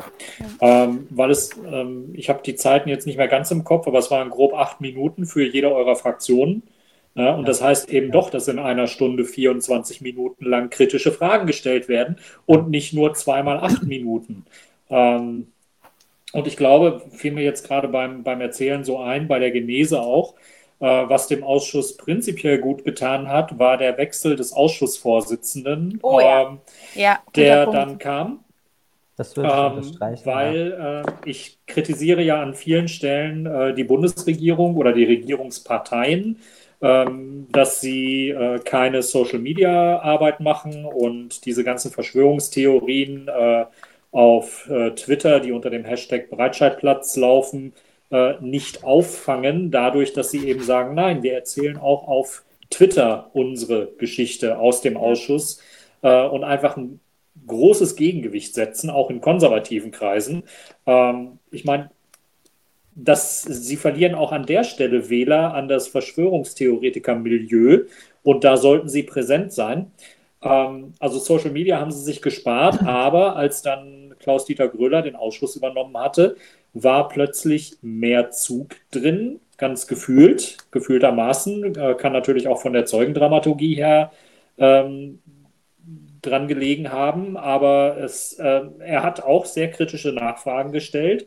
Auch die CDU hat äh, sehr kritisch nachgefragt und äh, es ist eben nicht so gelaufen wie im NSA-Untersuchungsausschuss, dass da gewisse Parlamentarier auch so eine Trollfunktion gehabt haben ähm, und dann schon ganz regulär als Tatortreiniger bezeichnet worden sind, weil jede Frage, die dann aus diesem speziellen Kreis der CDU-Parlamentarier gab, es gab da zwei, äh, ich weiß jetzt die Biene gerade nicht, die mir da durch den Kopf geht, aber irgendwie muss ich an Willi denken.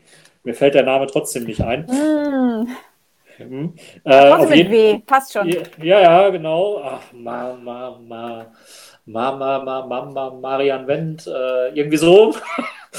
Äh, also da waren zwei Obleute der CDU, die wirklich ganz offensichtlich äh, eigentlich nur die Aufgabe hatten, den Ausschuss Zeit zu kosten, den Zeugen nochmal eine Entlastung zu bieten was sogar so weit ging, dass teilweise Zeugen die plumpe Art der Entlastung und Selbstwiedergabe abgelehnt haben.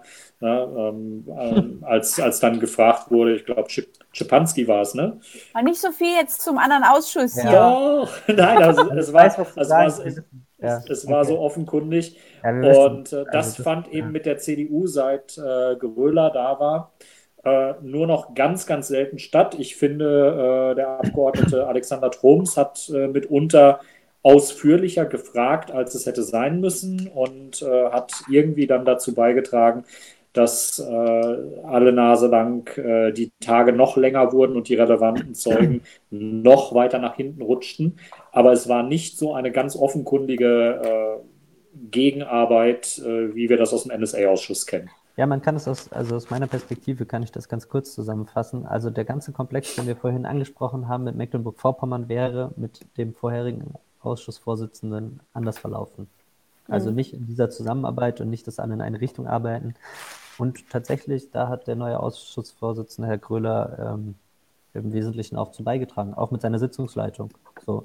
Und äh, Volker Ulrich äh, auch. Also man hat irgendwann mhm. in eine Richtung gezogen. Und äh, sowieso zu Volker Ulrich muss ich noch was sagen. Ich habe letztens gelesen, er ist, glaube ich, der Abgeordnete, der die meisten Reden gehalten hat in dieser Legislaturperiode. Ja. Und, äh, tatsächlich? Dieser, tatsächlich, irgendwie 100, über 130. Wow. Also wenn ich mich nicht komplett täusche, es kam mir unheimlich viel vor. Ähm, und äh, das zu schaffen, neben fast vollständiger Anwesenheit äh, bei allen ja. Untersuchungsausschusssitzungen, äh, davor kann man schon ein bisschen Respekt haben. Also mhm. erwähne ich an dieser Stelle mal. Ja. Äh, das ist tatsächlich interessant. Ja, genau. ach so, apropos äh, äh, Anwesenheit. Es gab ja noch jemanden mit den schönsten Segelohren im Bundestag, ähm, der ja auch im Laufe dieses Ausschusses ähm, den sowieso selten aufgesuchten Sitzplatz in der, seiner Fraktion selten aufgesucht hat. Ähm, Der dann auch irgendwann rausgeflogen ist. Der dann auch irgendwann rausgeflogen ist, genau. Ja, genau. Äh, also es sind einige Leute, mussten den Untersuchungsausschuss im Laufe der Zeit verlassen, auch Abgeordnete. freiwillig dann natürlich, sie sind freiwillig ja. gegangen. Ähm, ja, wobei, der, wobei der Absegler schon äh, auf deutlichem Kurs war, sich äh, so zu verhalten wie die beiden eben beschriebenen äh, CDU ja. aus dem NSA-Untersuchungsausschuss. Ja. Ähm, also es war interessant, die einzigen Wortmeldungen, die er hatte, hatte er, wenn er irgendwelche Besuchergruppen aus seinem Wahlkreis oben auf der Tribüne hatte, war so der Eindruck und vor denen er sich dann äh, äh, generieren musste. Und ja, äh, ja. Äh, ja. ne? Ja, das ist auf jeden Fall so. Aber da kommen wir auch wieder nicht auf den Namen, ne? Das ist wieder nee, so eine Cancel-Culture-Geschichte. Keine Ahnung. Ähm, ja, dann gibt es noch, wollen wir noch zu der, zu der äh, fehlenden, noch nennbaren Fraktion was sagen? Ich habe hab gerade gegoogelt. Äh, Volker Ulrich war schon in der 18. Legislaturperiode der Abgeordnete, der die meisten Reden gehalten hat. Also ich weiß nicht, ob er da immer so eine Challenge hat mit irgendjemandem. ist mir gerade aufgefallen, ist, also findet man. Ja. 110, 110 Reden in der 18. Wahlperiode und ich meine, dieses Mal sind es sogar irgendwas mit 130 bisher. Das ist wow. tatsächlich Vielleicht hat er da auch irgendwie eine Privatwette am Laufen. Müsste man ihn bei Gelegenheit mal fragen. Vielleicht kann man da als Journalist ja auch mal eine Anfrage stellen. also ich finde es auf jeden Fall neben Untersuchungsausschuss. Wie viele Stunden hat Ihr Tag? Neben ja. Untersuchungsausschuss finde ich es schon äh, beeindruckend. Ja, ja, aber da hat auch eine Änderung stattgefunden, äh, was das Frageverhalten angeht. Und auch, ja, und dann ist das so, dann ist das der, ein Untersuchungsausschuss, wenn auf einmal alle äh, Parteien in eine Richtung fragen, äh, wird es für Behörden und die Bundesregierung teilweise unangenehm. Ja. In diesem Fall äh, in, im Speziellen für eine Landesregierung. Ja, ja. ja aber die, die SPD fand ich tatsächlich sehr, sehr enttäuschend. Also Insgesamt? Ja, insgesamt. Also da die, die irgendwelche, weiß ich nicht, Fragekomplexe, Fragetaktiken, wie sonst fängt man bei jeder Fraktion immer so ein bisschen mit, was so das Steckenpferd ist, wo das, das Interesse liegt. Was ist eigentlich der Plan? Was ist eigentlich der große Plan? genau, das, das bei Martina Redder gibt es ganz oft. Nee, nee, die Frage ist jetzt wichtig, Sie wissen ja noch nicht, worauf ich hinaus will, so dass es immer so einzelne Strategien gibt. Ja, und ähm, viel, für mich viel. war die SPD wirklich tatsächlich sehr profillos. Ähm, ich weiß nicht, ob es irgendwelche Highlight-Sitzungen gab, wo ich sagen würde, da hat jemand irgendwie geglänzt mit der Fragestellung oder irgendwas. Also ja. das fand ich echt, also für, sie haben ja wirklich auch 20 Minuten Fragezeit. Ähm, ja, hätte ich lieber bei euch gesehen, aber. Ja, äh, wobei, wer weiß, ob wir dann 20 Minuten noch in der Lage wären, äh, so präzise Fragen zu stellen, wie wir es häufig getan haben. Aber okay. ich denke schon, ich denke schon. Das hätten wir hin. Und jetzt, jetzt nochmal zurück zu dem Lob äh, für Herrn Ulrich. Wir dürfen ja eins auch nicht ganz unterschlagen. Äh, diese Reden entstehen ja möglicherweise auch nicht alle direkt nur durch ihn. Ähm, und das macht dieses SPD-Beispiel ganz deutlich. Man merkt im Untersuchungsausschuss, welche Parlamentarier inhaltlich und Parlamentarierinnen vor allen Dingen inhaltlich im Thema stecken ja. und welche ja. nur Fragen ihrer Mitarbeiter vorlesen. Ja, das ja? merkst du ja, wenn jemand eine Frage vorliest, ob der die das erste Mal liest. Das merkst du ja irgendwie, wenn, ja, ja. Ja, Nein, und vor allen, Dingen, und vor allen Dingen auch die, die Betonung. Also mhm. ähm, wenn eben, wenn man die, die Frage hört und so denkt, ja, ist die richtige Frage, aber du hast es, du hast es nicht äh, nicht in dem Sachverhaltskomplex richtig äh, verortet, ja, verortet, und betont. Mhm. Ne? Ja. Und äh, das merkt man, ob Parlamentarier auf den Punkt fragen. Ähm, da will ich der Frau Willkommen auch keinen Vorwurf machen. Sie war eben auch nur ähm, im Ausschuss, wenn ähm, äh, Benjamin Strasser verhindert gewesen ist. Aber da konnte man es auch noch mal ganz krass merken, weil sie eben äh, nicht dauerhaft äh, das alles verfolgt und dann eben auf die Zuarbeit der Mitarbeiter angewiesen war. Ähm, das ist ein qualitativ ganz anderer, ganz anderes Ding ähm, als jemand, der komplett im Thema lebt. Und wenn man dann bei der SPD zwei Obleute sieht, die beide ständiges Mitglied im Ausschuss sind, also nicht, ja. nicht, und beide eigentlich sondern, gefühlt ja. immer nur ablesen. Und ja, also ich kann aus persönlicher Mitarbeitererfahrung äh, von Martina Renner sagen, ähm, es macht äh, definitiv einen Unterschied, ob man äh, eine Abgeordnete oder einen Abgeordneten hat, der ähm, am Ausschusstag selber das erste Mal die Frage liest mhm. oder ob es eine Abgeordnete ist, die Montag, Dienstag, Mittwoch, Donnerstag, Freitag äh, drei Jahre lang immer mit eigenen Fragen kommt und sagt, Matthias, hast du das schon mal nachgelesen? Kannst du das nochmal bitte recherchieren? Ich frage mich gerade das zu dem Thema. So, du willst gerade ernsthaft behaupten, du hast ich bin immer nur auf Samstag und losgelaufen, genau. Ja, und dass ich Samstag und Sonntag frei hatte, ja, genau. Das wollte ich, aber das, äh, vielleicht das hören ja Arbeitsrechte und Arbeitsrechte. Ach so. Und die Gewerkschaft. Ich hatte ja. immer, ich habe immer nur acht Stunden gearbeitet am Tag. genau, und hattest Samstags und Sonntags stets frei. genau. Ja, bei genau, mir kommt ja, bei mir kommt ja noch so ein, ja.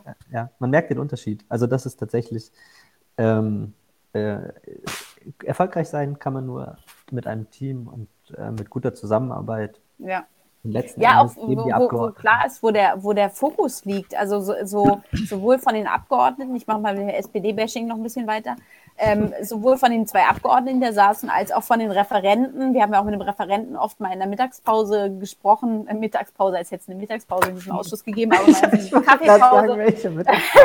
Episch oh, lange Mittagspause. Du bist so 2019, Stella. Ja, ne, so 2019.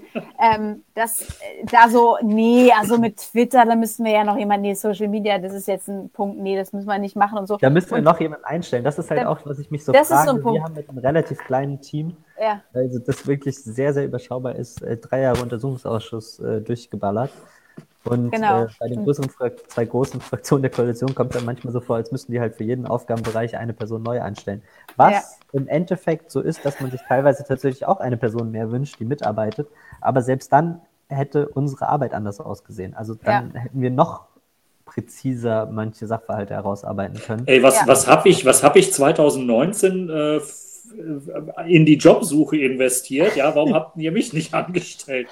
Ja, nee, aber, aber worauf ich hinaus wollte, ähm, das merkt man eben auch durch das, das Ausbleiben der Befütterung der Social Media Kanäle durch die SPD ähm, und sich eben selber auch darüber zu informieren. Ich glaube, es wäre auch ganz interessant, wenn man mal sieht, wie, wie kommuniziert eine andere Fraktion. Also, das ist ja eigentlich auch was, was man sich mal durchaus angucken kann. Und das tatsächlich äh, ja in der ja, späten, ja gegen Ende dieses Ausschusses ein Referent der SPD, der auch schon der Referent von der SPD in dem NSA-Untersuchungsausschuss war, ähm, mich Steffi nennt. Da denke ich echt so, also äh, ich meine, das ja. ist jetzt sehr profilneurotisch, aber da denke ich so, ja. Alter, ich hänge jetzt seit 2014 in Untersuchungsausschüssen und willst ernsthaft sagen, dass du nicht weißt, wie ich heiße? Okay. Hm. Aber das Problem also insofern, es hat für mich immer so ein bisschen Geschmäckle. Das, ähm, ja, ich verstehe, worauf ja. ihr hinaus wollt. Ja, ich kann das, ich, ich meine, es sind ja auch im Endeffekt ich, Kollegen und Kolleginnen und ich weiß, ähm, wie viel Arbeit man mit anderen Dingen auch haben kann, aber dann muss man das anders aufteilen und äh, es stimmt schon, dass man, äh, dass es eine Einstellungsfrage auch ist. Also das, das äh, unbestritten. So hätten, also ja, genau. Und das hat man dann auch gemerkt und da merkt man, welche Fraktionen äh, besonders viel Energie in etwas hineingesteckt haben und welche nicht. Ja, genau. oder dass es eben nicht ja. nur so 9 to 5 mäßig wirkt, so das ist jetzt der Ausschuss jetzt ja zu Ende, sondern ich finde bei euch. ja, ja, ich meine, du weißt, wie ich meine. Also, Genau. Ich habe eine nee. Idee. Ich habe eine Idee. nee, ich meine jetzt wirklich, dass man könnte so. Könnte man jetzt sofort das lesen genau. oder reicht morgen früh? Ja, genau. Nee, ich meine, dass man eben wirklich so sagt, so ich, ich stehe jetzt vom Schreibtisch auf und dann gehe ich, sondern ich ja, finde, genau. man merkt der SPD, den Linken und den Grünen schon an, dass das Interesse daran äh, mit zum Wohnzimmertisch geht. So, das ist das Interesse nicht so, auf, ja gut, ich jetzt ziehe ich meine Krawatte außen, sondern dass wirklich da noch ein weiterer hintergründige Recherche stattfindet und auch eine ja, Kommunikation auch, man, mit der Presse ja, stattfindet und so. Und nicht nur, ja. genau, und äh, das, das fällt eben auch bei der GroKo auf, dass es so, ähm, wenn ihr Fragen habt, hier, hier Journalistinnen und Journalisten, obwohl nee, das würden sie garantiert nie sagen, gendern gehen wir auch nicht, ähm, dass ihr könnt jederzeit kommen und denkt, ja, aber ihr könnt auch kommen, wenn ihr was habt, was ihr loswerden wollt. So, das, das hat mir irgendwie auch gefehlt, dass es so ein, das immer so aus, aus der Nase ziehen ist und nicht so ein ähm, konstruktiv irgendwie was beitragen und sozusagen auch das Bild formen, was von dem Ausschuss nach außen getragen wird und nicht immer so ein, naja, in dem Ausschuss kommt ja eh nichts raus, äh, sondern man muss, da, eine, man muss, ja zu kommunizieren, einfach nach außen zu kommunizieren und vom Ausschuss berichten ja. und dass es eben nicht so ein dröges Ding ist, sondern dass man das eben wie unter Twitter macht, dass man das einfach zugänglich macht für die Leute draußen. Ja, das ist sehr schön. Ja. Wobei ich, mich, wobei ich mich halt äh, auch frage, warum nicht im Ausschusssekretariat eine Stelle Social Media angesetzt ist ja, die dann kuratiert, was von äh, den entsprechenden Fraktionen zum Ausschuss entsprechend äh, gesagt wird. Das ist ja? ein persönliches Steckenpferd, nicht? Also da, das ist sozusagen, das habe ich von dir schon mehrfach gehört, dass du gerne hättest, dass der Bundestag äh, den Hashtag UA1 bitte institutionalisiert hätte. Äh, das habe ich schon mal gelesen. Nee, sie haben es tatsächlich. Es gibt einen Tweet von heute im Bundestag, wo sie das vorgeschlagen haben. UA1BT, UA2BT, UA3BT. ähm, aber es ist, ich erlebe halt auch einfach, was der Kollege vom, äh, von, von der Parlamentsberichterstattung äh, dort abliefert. Und ähm, dass das eben als Gesetz gilt, weil es auf den Seiten des Bundestages veröffentlicht ist. Und wenn dann Frau H überhaupt nicht stattfindet, dann sage ich, Mann, das darf doch so nicht sein. Und wenn es dann heißt, ja, es gab nur einen kleinen, schmalen Ordner im Verfassungsschutz, ja, weil die entsprechende Person, die diesen Artikel geschrieben hat, äh, ziemlich kurz nach der CDU-Befragung angefangen hat, den äh, Artikel zu schreiben. Und dann kommt aber bei FDP und Grünen und Linken raus, ja, also es war dann doch schon ein bisschen mehr als so ein schmaler Aktenordner. Und es geht aber trotzdem nicht mehr ein. Ähm, dann, hängt, dann hängt diese Information komplett schief. Und es sind jetzt nicht nur konservative Leute, die ähm, sagen, ja, die Berichterstattung auf Seiten äh, des Bundestages, die ist ja ganz toll. Äh, ich lese immer die Blogartikel, wo ich mir dann denke, ja, da hast du dann aber auch einen ganz schön blinden Fleck. Ja, aber, aber das du, kannst du doch nicht, nicht, nicht einordnen, wenn du nicht in der Sitzung gesessen hast und es vergleichen kannst. Aber also, du, genau. du, ich, ja nicht, verstehe den, ich verstehe euren Punkt, also das stimmt auch. Auf der anderen Seite würde ich einfach mal frech antworten, wer liest schon heute im Bundestag? Ähm, naja, es ist, es ist aber, es ist eine Chronik, die zum Ausschuss entsteht und ja. vor allen Dingen, wenn auf dieser Seite Vorberichterstattung stattfindet, was von ihm auch immer viel stattgefunden hat, ähm, dann ist das quasi auch eine Vorwegnahme des Themas nochmal. Ähm, und man setzt halt, weil man als erstes dabei gewesen ist, gleich einen Punkt auch in der Wahrnehmung. Ähm, das kann man zum Versachlichen nutzen, das kann man aber auch dazu nutzen, äh, ob man es will oder nicht, äh, um irgendwelchen äh, Verfassungsschützern da mehr Raum zu geben. Und ich erinnere mich an andere Journalisten, äh, in diesem Fall Michael Stempfle von der ARD, der auch solche Vorwegnahmen gemacht hat. Also ich kann es mir journalistisch nicht erklären, wie man Hans-Georg Maaßen am Vortag seiner Vernehmung ein Exklusivinterview in der ARD verschaffen kann. Aber Und, das ist immer gut, den eigenen Podcast nutzen, um gegen andere Journalistenkollegen auszuteilen. Äh, nee, es geht nicht, geht, nicht um, es geht nicht um Austeilen. Es geht einfach darum, dass. Äh, also ja, ich würde mir wünschen, ja, heute Abend auf Clubhaus. Äh, Daniel Lücking und Michi Stempflet. ich oh. moderiere das Ganze gerne. Ja. Ey, zieh's nicht ins Lächerliche. Ich ähm, weiß, was du meinst. Ich verstehe das auch. Ne, es ist ähm, einfach, ja. man, man macht da eine Vorwegnahme von Dingen. Ähm, und was mir auch aufgefallen ist, dadurch, dass Herr Stempfle ja immer wieder auch für seine Redaktion, wie er das sagt, äh, an anderen Themen gebunden ist und dann weg muss, es passiert leider dann auch immer wieder, dass er das Eingangsstatement twittert vom BKA-Präsidenten und dann leider in die Redaktion muss. Und wir wissen alle, was vom Eingangsstatement zu halten ist, dass Zeugen da einfach unwidersprochen alles sagen. ja, aber da sind wir doch wieder an dem Punkt, dass es redaktionelles, generelles Problem ist, dass man sowieso zwölf Stunden setzt niemand einen Redakteur dahin. Also das ist einfach so. Da dürfen wir jetzt aus unserer privilegierten Position jetzt nicht drauf runterschauen. Ja, Stella, genau, wir, wir werden ganz schlechte Lieber Presse, Michael. Wir kriegen auch ganz schlechte Presse jetzt für diesen Podcast, weil die, also in der ARD wird das nicht besprochen. Ja, ich glaube es ich halt auch nicht. Aber es ist halt, wenn, wenn man als Journalist irgendwie nur das Eingangsstatement twittert, das ist halt schon ein ziemliches Armutszeugnis. Und das ist, ja. äh, da hat man dann den Ausschuss nicht verstanden. In den Show Notes verlinken wir die, die Twitter-Debatte zwischen äh, dem Journalisten Daniel Lücking und dem Journalisten Michael Stempfle, die es dazu schon gegeben hat. Dann kann man das in voller Gänze nochmal nachlesen. Boah, das ist ja auch Psychohygiene, ja? Ich, ja, ich verstehe das. Das ist äh, Therapie. Wäscht mich Wir doch. sind ja hier unter uns. genau. Unter uns und äh, mit dem halben Verfassungsschutz. genau. Haben wir noch so. was Schönes? Ja, haben wir was, ich würde sagen, wir, wir, das, wir sind schon wieder sehr ausufernd, aber bisher haben wir nur. Nein, ausufern wir. Erzählt. Aber ähm, generell, ich hatte, ich würde gerne vorschlagen, ähm, falls du Zeichnungen zur Hand hast. Ja, ich habe doch mal was vorbereitet. Mir, ja, du hast das vorbereitet. Ein Battle. Du hast ja, äh, glaube ich, tatsächlich erstmal die Frage an dich. Hast du jetzt alle Zeugen und Zeugen, die öffentlich aufgetreten sind, gezeichnet? Du warst ja, ja. tatsächlich immer da. Ähm, ja, das ist sehr gut. Nein, zwei Sitzungen fehlen. Genau. zwei fehlen? Genau, da war ich, war ich im, im, Ausland, weil ich mal Geld verdienen musste, weil sonst verdiene ich ja kein Geld. Ähm, ja. Ich, ich habe das, also sonst auch mal, so Menschen machen ja auch mal Urlaub und so. Also ich gönne tatsächlich zu den unfassbaren Ausschuss-Victims dass ich meine Urlaube so lege, dass die Zwischenausschusssitzungen sind. Ähm, aber das war wirklich so, dass ich mich da, glaube ich, einmal war ich in Mexiko. Das war aber einer von den zwei Zeugen, war sogar ein Zeuge, den ich schon hatte. Insofern konnte ich den nochmal twittern und sagen, ich weiß nicht, welche Krawattenfarbe er heute hat, aber ich nehme an. Ähm, häufig haben Zeugen tatsächlich, wenn sie mehrfach geladen wurden, exakt sogar dasselbe angezogen. Das fand ich manchmal ganz interessant. Ja, als wenn sie vorher durch so eine Garderobe in der Behörde laufen und ja. wird so angezogen. So, genau so, so Airbrush-mäßig. Am, Ende steht dann, am Ende steht dann hier das Blitzdingsgerät. Ja, genau, das Blitzdingsgerät. Ähm, ja, mir fehlen, mir fehlen tatsächlich, ich habe jetzt auch nochmal überlegt, drei Sitzungen. Äh, in einer war ich tatsächlich im Urlaub. Und, und, eine war eine, wo wir leider schadigerweise beide nicht da waren. Das war genau. mit der italienischen Zeugin. Das Genau, das finde ich da sehr, war ich sehr, in Frankreich, genau.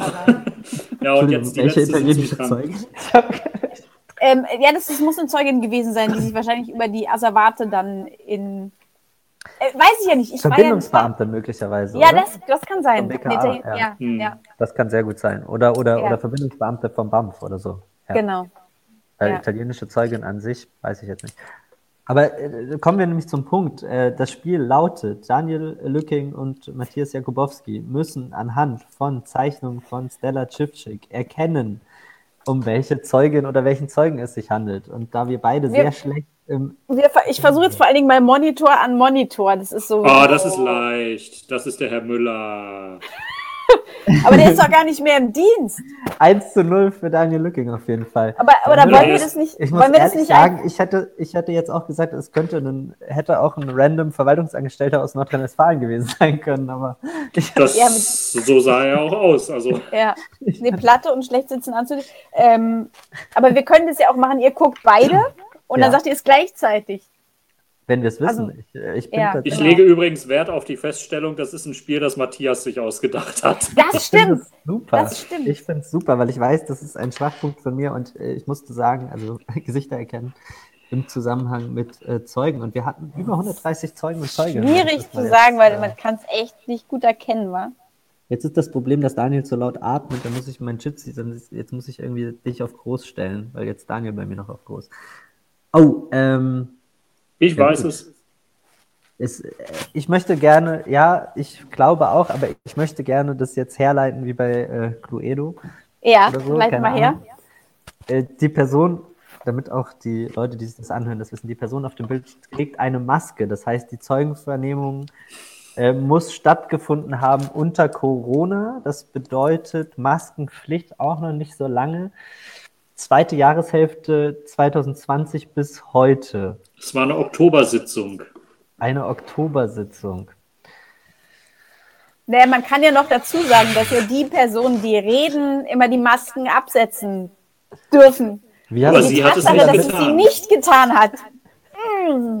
wie hast du es so schnell mit Maske zeichnen können? Achso, kurz, äh, kurz, ähm, Du möchtest, du möchtest den Namen nicht sagen, Ich ne? weiß den Namen nicht, aber die Frage vorher, die ich gerne stellen wollen würde, wenn ich den Namen weiß, äh, da, ist es ein abgekürzter Name oder darf man den Namen Spontan schreiben? abgekürzt, ja. Wir, also wir du- Nee, stopp, stopp. An, Das, Das ist eine ist wichtige ein Frage. Hybrid. Das ist ein Hybrid. ein Mhm. Hybrid, ja. Ja. Oh Gott, ich Es gab sie in abgekürzter Form und es gab sie in ausgeschriebener Form. Nicht als Zeugin, aber in anderer Funktion im Ausschuss. Aber wahrscheinlich hast wir du heute verstehen im uns, Bundes dann, dann wisst ihr aber auch, worauf ich hinaus wollte. Ähm, wahrscheinlich, ja. wahrscheinlich hast du heute im Bundestag gelesen, weil da ist über diese Aussage nichts zu lesen. Okay, ja, ich weiß, wer die Person ist. Es ist äh, äh, Frau H. -Punkt. Ähm, Genau. Mehr, mehr möchte ich dazu nicht sagen, aber das, die Zeichnung ist dir außerordentlich gut gelungen. Mann, hast du das gut gemacht. Oh, das ist auch ein leichter. Oh, ich weiß, glaube ich, auch. Äh. Ähm, hat mit Nordrhein-Westfalen zu tun, hat äh, für sehr viel Unterhaltung gesorgt, ist für mich eine der Highlight-Sitzungen, ähm, wo, glaube ich, alle schon so mehr oder weniger im Laufe eines langen Eingangsstatements am Einschlafen waren. Und auf einmal äh, kommt eine Aussage im Sinne von, jemand ganz oben hat etwas entschieden, dass etwas passiert. Also ähm, Herr Marun müsste das sein. Exakt. Richtig. Nur aufgetreten als R.M. Aber wie gesagt, okay. der Name ist frei nennbar, weil wir kennen ihn Genau. ja aus dem Ausschuss in NRW. Ha! Oh, sehr, sehr schöne Zeichnung wieder. Was sehen wir, Daniel? Ich glaube, wir sehen den Versuch, dass äh, uns Stella auf eine falsche Fährte versucht zu bringen, weil diese eingesetzte Perücke durchaus mehrfach zum Einsatz kam und man die darunter drapierte Zeugin irgendwie äh, ja nicht ganz so äh, erkennen konnte. Aber ich kann verlauten lassen, dass diese Zeugin, die ich jetzt erkannt haben will, einen Termin im Januar hatte, den sie aber erst im Februar diesen Jahres wahrnehmen wird. Dieses Jahres, danke, dass- ich wusste, sie reagiert. äh, dieses Hast du Jahres nur für mich wahrnehmen gemacht. Wird. Nur Schon für wahrgenommen hat, wahrscheinlich, oder? Schon wahrgenommen hat? Nein, du hast gesagt, es steht noch bevor. Ah. Hm. Also ich müsste mich sehr irren, wenn es nicht die Verfassungsschutzzeugin Lia Freimuth gewesen wäre. Exakt. Ich denke auch. Es ist in- interessant. Ähm, interessant, interessant, ja. Aber, aber ihr sagtet, äh, das hatte ich dann auch mal bei einem, bei einem Lüftungs, mit einem Lüftungspausen-Café erfahren, dass äh, Lia Freimuth glücklicherweise noch die gleiche Position innehat wie zur Zeitpunkt der Aussage, was mich dahingehend ähm, positiv überrascht hat, weil ich dachte, aufgrund ihrer Redefreudigkeit, dass sie da vielleicht ähm, irgendwie zum Briefe aufdampfen oder so äh, degradiert wird. Ja, ähm, ja. Also ich glaube, das ist, das ist ein wichtiges Zeichen, wenn das äh, Bestand hat und wenn es für Sie keinen Karriereknick gegeben hat. Ähm, woraus auch immer das entstanden ist, äh, vielleicht aus der Angst des Verfassungsschutzes, dass sie ein Verfahren an Hals bekommt und äh, möglicherweise äh, dann klagt oder so, aber es ist halt auch in diesem Ausschuss ausgeblieben, was wir im NSA-Ausschuss gesehen haben. Beim BND, da hat dann nämlich der BND-Präsident Schindler zumindest nach außen hin gesagt, hier dürfen Mitarbeiter im Ausschuss alles sagen. Es wird intern keine Sanktionen geben. So eine klare Ansage hat es beim Verfassungsschutz vor diesem Ausschuss eben nicht gegeben. Ähm, zumindest nicht öffentlich das nachvollziehbar. Man weiß ja nicht, was die. Genau, man weiß es nicht. Aber der BND hatte ja dafür gesorgt, dass das auch in die Öffentlichkeit kommt und äh, damit zumindest den Anschein der Kooperation äh, erweckt. Und das hätte dem Verfassungsschutz vielleicht auch gut zu Gesicht gestanden, äh, so eine öffentliche Zusage bei den Aussagen auch zu geben. Ähm, aber ja. dass es das nicht gab, also wir haben alle nicht damit gerechnet, seit September 2018, dass es für die Frau Freimuth noch in irgendeiner Art und Weise positiv ausgeht, weitergeht oder ja, nicht eventuell Schlimmeres noch passiert. Ja. Okay, ja. Nee, es scheint äh, ja. Alles gut. Noch eins, noch eins. Wir, ich, sind, ich, wir sind so schön dabei, du hast keins mehr. Okay, gut. Nee, ich habe also, weil, ähm. weil ich glaube, dann wird es, glaube ich, wirklich schwierig, wenn die äh, TS, RB, DB. Nee, das, nee, das Also vor allen Dingen war das ja lustig, weil wenn man noch T.S. Nee, wie war das? A.S. A.S. A.SCH. Das, das war echt großartig. Wollen wir noch, ich habe eine Frage an euch. Welche Behörde hat die meisten Zeuginnen und Zeugen in den Ausschuss entsendet? Ähm, LKA Nordrhein-Westfalen. Nee, es war, glaube ich, tatsächlich der Verfassungsschutz. Okay. Und? Beide falsch, es war das BKA. Ah, scheiße, ja. Okay. Tatsächlich das BKA. Das BKA. Äh, okay. Das BKA hat Stand heute, ich kann es euch gleich sagen, mindestens 30 Zeugen und Zeuginnen in den Ausschuss entsendet. Wow. Einige davon mussten ja mehrfach aussagen. Oder ja. durften mehrfach aussagen. Ich glaube, es gibt auch einen Zeuge, der dreimal da war. Mittlerweile. Ja. Aber eine, eine Frage habe ich dann auch an, ja. Eine Frage habe ich dann auch an dich. Äh, ja. Wie viele Zeugen würdest du in der Nachbetrachtung als Prozentangabe reicht, als äh, nicht zielführend betrachten? Oh, sehr die man schöne sich hätte, Frage. Die man, die man sich hätte sparen können. Wie viel Prozent der Zeugen hätte man sich äh, sparen können an Sitzungszeit. Also ich glaube, das war insbesondere im ersten Jahr ein Thema, als äh, so akribisch jeder Hintertupfinger Polizeibeamte ja, befragt worden ist. Fahrraddiebstähle und so ein Blödsinn. Ja. Mhm. ja, wo hat er ein Fahrrad geklaut? Das ist sehr relevant ja. für den Anspruch. Ja, auch das hätten, ja. den müssen wir unbedingt erwähnen, die Tret, das Tretkurbelbenutzungsseminar. Ja. Könnt ihr euch daran noch ähm, erinnern? Ja, gut, ich würde, Aber ungern. Lass uns weitermachen. Ich hatte es verdrängt eigentlich. Können wir gleich nochmal dazu kommen. Im Laufe der drei Jahre äh, träumt man ja auch irgendwann von Ausschusssitzern. Das ist einfach die Wahrheit. Ähm, ja. Oh, dann, dann musst du deine Träume noch berichten. Das ist immer meistens so langgezogene, das sind Albträume, langgezogene, sinnlose Vernehmungen. ähm, ja, prozentual, ich weiß nicht. Also tatsächlich, diese Vernehmungen äh, würde ich auch tatsächlich alle als, als überflüssig äh, erweisen und dann aber auch bei Behörden, wo man eigentlich gesagt hätte, das lohnt sich oder man hatte eine Idee dahinter, warum man die Person lädt. Meistens hing das dann mit äh, Beweisanträgen zusammen, die man gestellt hat, woraufhin man geantwortet bekommen hat, das ist eure Person, das ist euer Mann, das ist eure Frau, die müsst ihr befragen, dann sitzt diese Person vor einem. Ich erinnere da an eine GTAZ-Beamtin des Bundesamtes für Verfassungsschutz, wo man sich hinterher sagt, okay, dann ähm, hätten wir auch äh, die Faxmaschine befragen können. Richtig, äh, genau.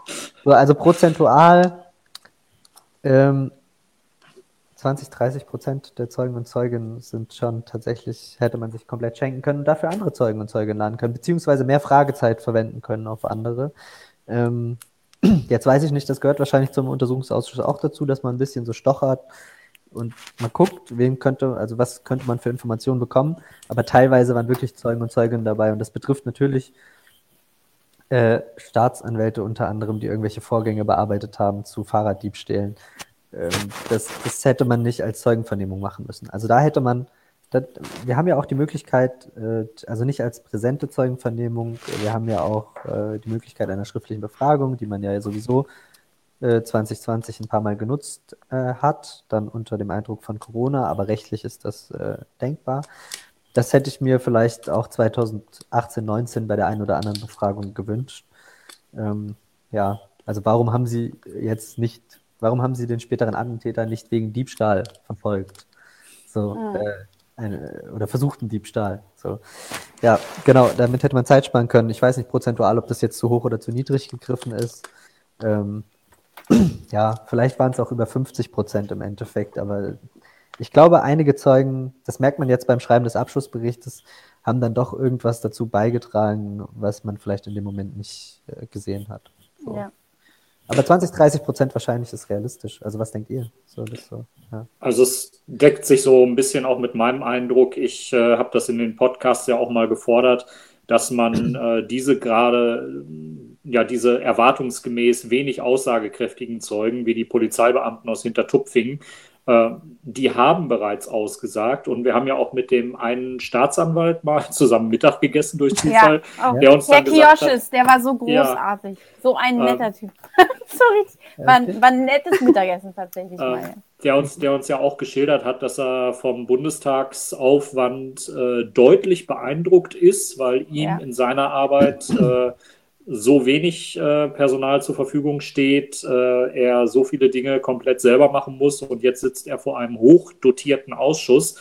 Das darf man ja auch nicht vergessen, wenn man mal hochrechnet, was dieses Gremium äh, an Steuergeldern kostet. Was ich koste?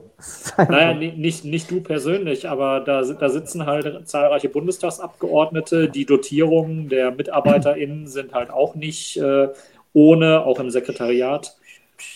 Nein, das kann man alles nachlesen und das wäre halt eine, eine Rechercheaufgabe, das mal äh, komplett zu ermitteln, was so ein Untersuchungsausschusstag kostet und ob das im Verhältnis steht, dann jemanden zu befragen, der schon in Düsseldorf vor einem Landesuntersuchungsausschuss ausgesagt hat, der schon in Berlin vor einem Landesuntersuchungsausschuss ausgesagt hat, der zweimal identische Aussagen abgegeben hat und der dann zum dritten Mal erscheint vor dem Bundestag und dann ein Pro-Seminar Tretkurbelbenutzung beim Fahrrad äh, hält, um ganz eindeutig zu erklären, er musste diesen Attentäter nicht strafrechtlich verfolgen, weil ein Fahrraddiebstahl so ein minderes Delikt ist, dass es niemals möglich wäre, alle angemessen zu verfolgen, die man angemessen verfolgen könnte.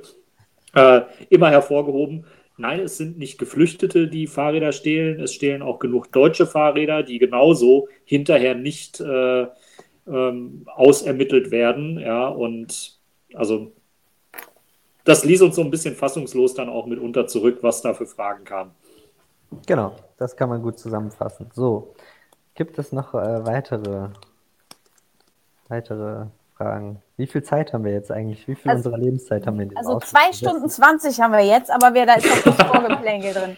Ähm, was mich noch interessieren würde, ähm, weil er immer gesagt hat, na, wird so, wenn ich, wenn ich erzähle von davon, wie viele Stunden ich in, so, in dem Ausschuss dabei sitze und ähm, mitschreibe und versuche da irgendwie das Gesamtbild zu nach, noch nachzuvollziehen und äh, die Chronologie da reinzubekommen, hm. kommt ja immer die Frage, naja, da kommt ja zum Schluss eh nichts raus.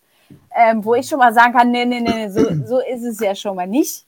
Mhm. Ähm, aber trotzdem würde ich jetzt an der Stelle dich fragen, gibt es jetzt in dem Fall, ähm, hat der Ausschuss ein, eine Auswirkung gibt es, hat der, wird der eine, weiß ich nicht, im, beim ähm, NSA-Untersuchungsausschuss, da gab es ja das ähm, BND-Gesetz und etc. Also gibt es, das war Ausschuss das beste Gesetz, was jemals hätte entstehen können aus diesem Ausschuss. Also Alles, also was rechtswidrig war, ist erlaubt und mittlerweile nicht mehr erlaubt. Mega, oder? Ja. ja, ist großartig. Also so, man, man, muss ja, genau, man muss ja irgendwie so ein bisschen rückwirkend das dann legal machen, was man gemacht hat. Ähm, wird es irgendwas geben, was dieser Ausschuss, also was aus diesem Ausschuss folgt? Also ob das, ein, ja. ein, ob das Novellierungen sind, ob das, ich ja. meine, ein paar, paar, das ist ja, der, das äh, ist ja sozusagen sind ja schon frei geworden nach diesem Ausschuss. Ähm, Ach so, genau, der Ausschuss, die Aufgabe des Ausschusses bestand darin, irgendwelche Posten Entlassungen frei, frei zu bekommen. das war unsere ganz persönliche Aufgabe. Das haben wir, haben wir schön gemacht, ja. Ähm, ja, ähm, ich glaube, zunächst mal muss man sagen, ähm, was auch eine Einordnung ist, äh, das ist einfach die Wahrheit. Ähm, der Untersuchungsausschuss ist mit einer großen zeitlichen Verzögerung zum Anschlagsgeschehen äh, eingesetzt worden. Das hing damit zusammen, dass natürlich 2017 eine Bundestagswahl war ähm, und man in der Zeit zwischen Dezember 2016 und September 2017 keinen Untersuchungsausschuss mehr einsetzen wollte. War im Nachhinein betrachtet die richtige Entscheidung. Wenn man jetzt sieht, wie lange man jetzt äh, Zeugen und Zeuginnen vernommen hat, hätte man das in diesen paar Monaten ähm, bis zur Sommerpause 2017 nicht sinnvoll durchführen können. Also das war eine richtige Entscheidung. Dann wird er irgendwie im März 2018 eingesetzt. Was aber auch bedeutet, dass der politische Alltag äh, nach dem Anschlag ja über ein Jahr lang weitergelaufen ist. Und das bedeutet auch, ähm, so wie das nun mal ist in der Politik, äh, alle verlangen nach schnellen Lösungen. Und äh, nach dem Anschlag war der Spin auf jeden Fall ähm, hauptverantwortlich dafür, dass der Anschlag geschehen konnte, war nun mal das Bundesamt für Migration und Flüchtlinge, das war der in der Politik gesetzte Spin, ähm, der in Folge von 2015, 2016 auch ganz klar zum Ziel hatte, äh, auf diesem Gebiet äh, Gesetz, neue Gesetzesvorhaben einzuführen. Und da ist schon ganz viel passiert, vor, bevor der Untersuchungsausschuss überhaupt eingesetzt wurde. Es gab 2017 äh, einige neue Gesetze, die eben zu, ein, zu vielen Restriktionen im Aufenthaltsrecht geführt haben und im Asylrecht. Und ich glaube, das muss man erstmal feststellen. Dann hat man den Ausschuss eingesetzt und äh, hat von Seiten der Koalition versucht, das Ganze ein wenig zu einem Untersuchungsausschuss für das Bundesamt für Migration und Flüchtlinge zu machen. Also wenn wir uns an die ersten Zeugen und Zeugenvernehmungen 2018 erinnern, war das immer so, Alias-Identitäten. Wie konnte das sein? Wie war das mhm. mit den mhm. Fingerabdrücken? Genau, es war ganz klar der politische Auftrag ähm, an die äh, Koalitionsfraktionen, glaube ich, als Outcome von diesem Ausschuss ein Ergebnis zu haben, mit dem man weitere Einschränkungen in diesem Bereich einfach haben kann. Und das ist jetzt das, was abzuwarten bleibt. Was sind denn die Konsequenzen, die die Koalition aus diesem Untersuchungsausschuss ziehen wird? Und gibt es überhaupt noch Raum, das äh, Asyl- und Aufenthaltsrecht weiter zu verschärfen. Und das könnte passieren. Also das wäre jetzt ein erwartbarer Outcome, dass in den Empfehlungen was drinsteht, dass das Asyl- und Aufenthaltsrecht weiter verschärft werden muss, damit keine Anschläge passieren. Mhm. Wäre total absurd. Und das ist nämlich auch etwas, wo ich jetzt sagen würde, das wäre das, was wir uns als Outcome wünschen, wäre nämlich total absurd unter dem, was in den letzten drei Jahren passiert ist in diesem mhm. Ausschuss, mhm. in dem nämlich ganz klar rauskam, ähm, dass das Bundesamt für Migration und Flüchtlinge eigentlich am wenigsten mit diesem Anschlag zu tun hatte. Ja. Und alles, was auf diesem äh, Gebiet passierte und die Eigenschaft des Attentäters als Flüchtling eigentlich gar nichts mit dem Anschlagsgeschehen zu tun hatte. Ja, richtig. Und das, was da vorher gesagt wurde, ähm, politisch gesagt wurde, natürlich instrumentalisiert wurde und auch für Gesetzgebung instrumentalisiert wurde. Es wäre absurd, wenn man jetzt vier Jahre später in den Empfehlungen das nochmal zum Anlass nimmt, um das Aufenthaltsrecht äh, zu verschärfen. Ich halte es aber durchaus für möglich, dass das passiert. Ich meine, wir haben jetzt auch wieder Wahlkampf, da will man nochmal klare Statements in diese Richtung setzen. Könnte sein, dass das als Punkt kommt. Also das ist jetzt, wenn ich in, in die nächsten fünf, sechs Monate gucke, könnte gut, durchaus ein Outcome sein. Das ist dann in, für die 20. Wahlperiode, ähm, dass dann da auf dem Gebiet da Gesetzesänderungen erfolgen. Ja. Dann, was ich mir aber wünschen würde, wäre, wo Gesetzes, wo Änderungen passieren können, sind äh, im Bereich äh, der anderen Sicherheitsbehörden. Ähm, da geht es noch nicht mal so sehr um, um Kompetenzen. Jetzt könnte man um Kompetenzen für ähm, Bundeskriminalamt oder Bundesamt für Verfassungsschutz reden. Äh, brauchen die mehr Kompetenzen, ja oder nein? Das ist ja sowieso immer in der Diskussion. Vor allen Dingen brauchen die aber bessere Leute, besser ausgebildete Leute, die dort sitzen. Ja, so. ja das, das, das, hat dieser Ausschuss gezeigt. Und wenn das, das könnte eine Empfehlung sein, ich weiß nicht genau, wie man das in Gesetzesform gießt, aber einfach spezialisierte, mehr spezialisierte Ausbildung für Ermittlerinnen und Ermittler, damit die da sitzen und wissen, wovon sie reden.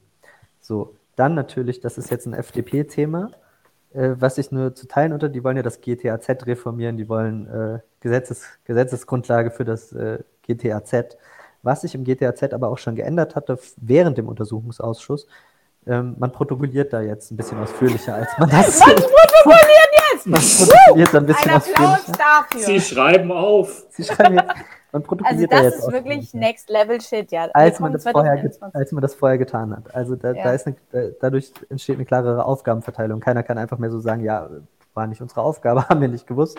Kann hinterher auch keiner mehr nachvollziehen, weil es ja nur Stichpunkte sind. So. ähm, dass man das, dass man da sicherlich ähm, Gesetzesvorschläge in diese Richtung machen kann, äh, das geht dann auch in die Richtung bessere Zusammenarbeit zwischen Geheimdiensten und Ermittlungsbehörden. Ähm, wir würden uns natürlich wünschen, dass man ist jetzt ins Blaue hineingegriffen, äh, dass man, äh, wir, wir sagen ja sowieso zu Geheim, ich rede nicht drüber, wir haben zu Geheimdiensten sowieso eine andere Meinung. Aber im Prinzip, wenn es notwendig wäre, so etwas zu haben, dass dann zumindest Geheimdienste nicht in der Lage sind, Ermittlungsbehörden in ihrer Arbeit zu behindern. So, äh, indem Informationen einfach nicht weitergegeben werden. Und das sind so Outcomes aus dem Untersuchungsausschuss. Und ähm, die werden sich vielleicht in Gesetzesvorhaben wiederfinden, vielleicht nicht, aber das wäre so, kann sein, dass ich jetzt das ein oder andere vergessen habe oder explizit auch nicht erwähne, weil Sondervotum kommt. Aber ähm, jedenfalls, ähm, ja, also da müssen, muss man abwarten. Also Untersuchungsausschuss, den einzusetzen, hat sich auf jeden Fall gelohnt.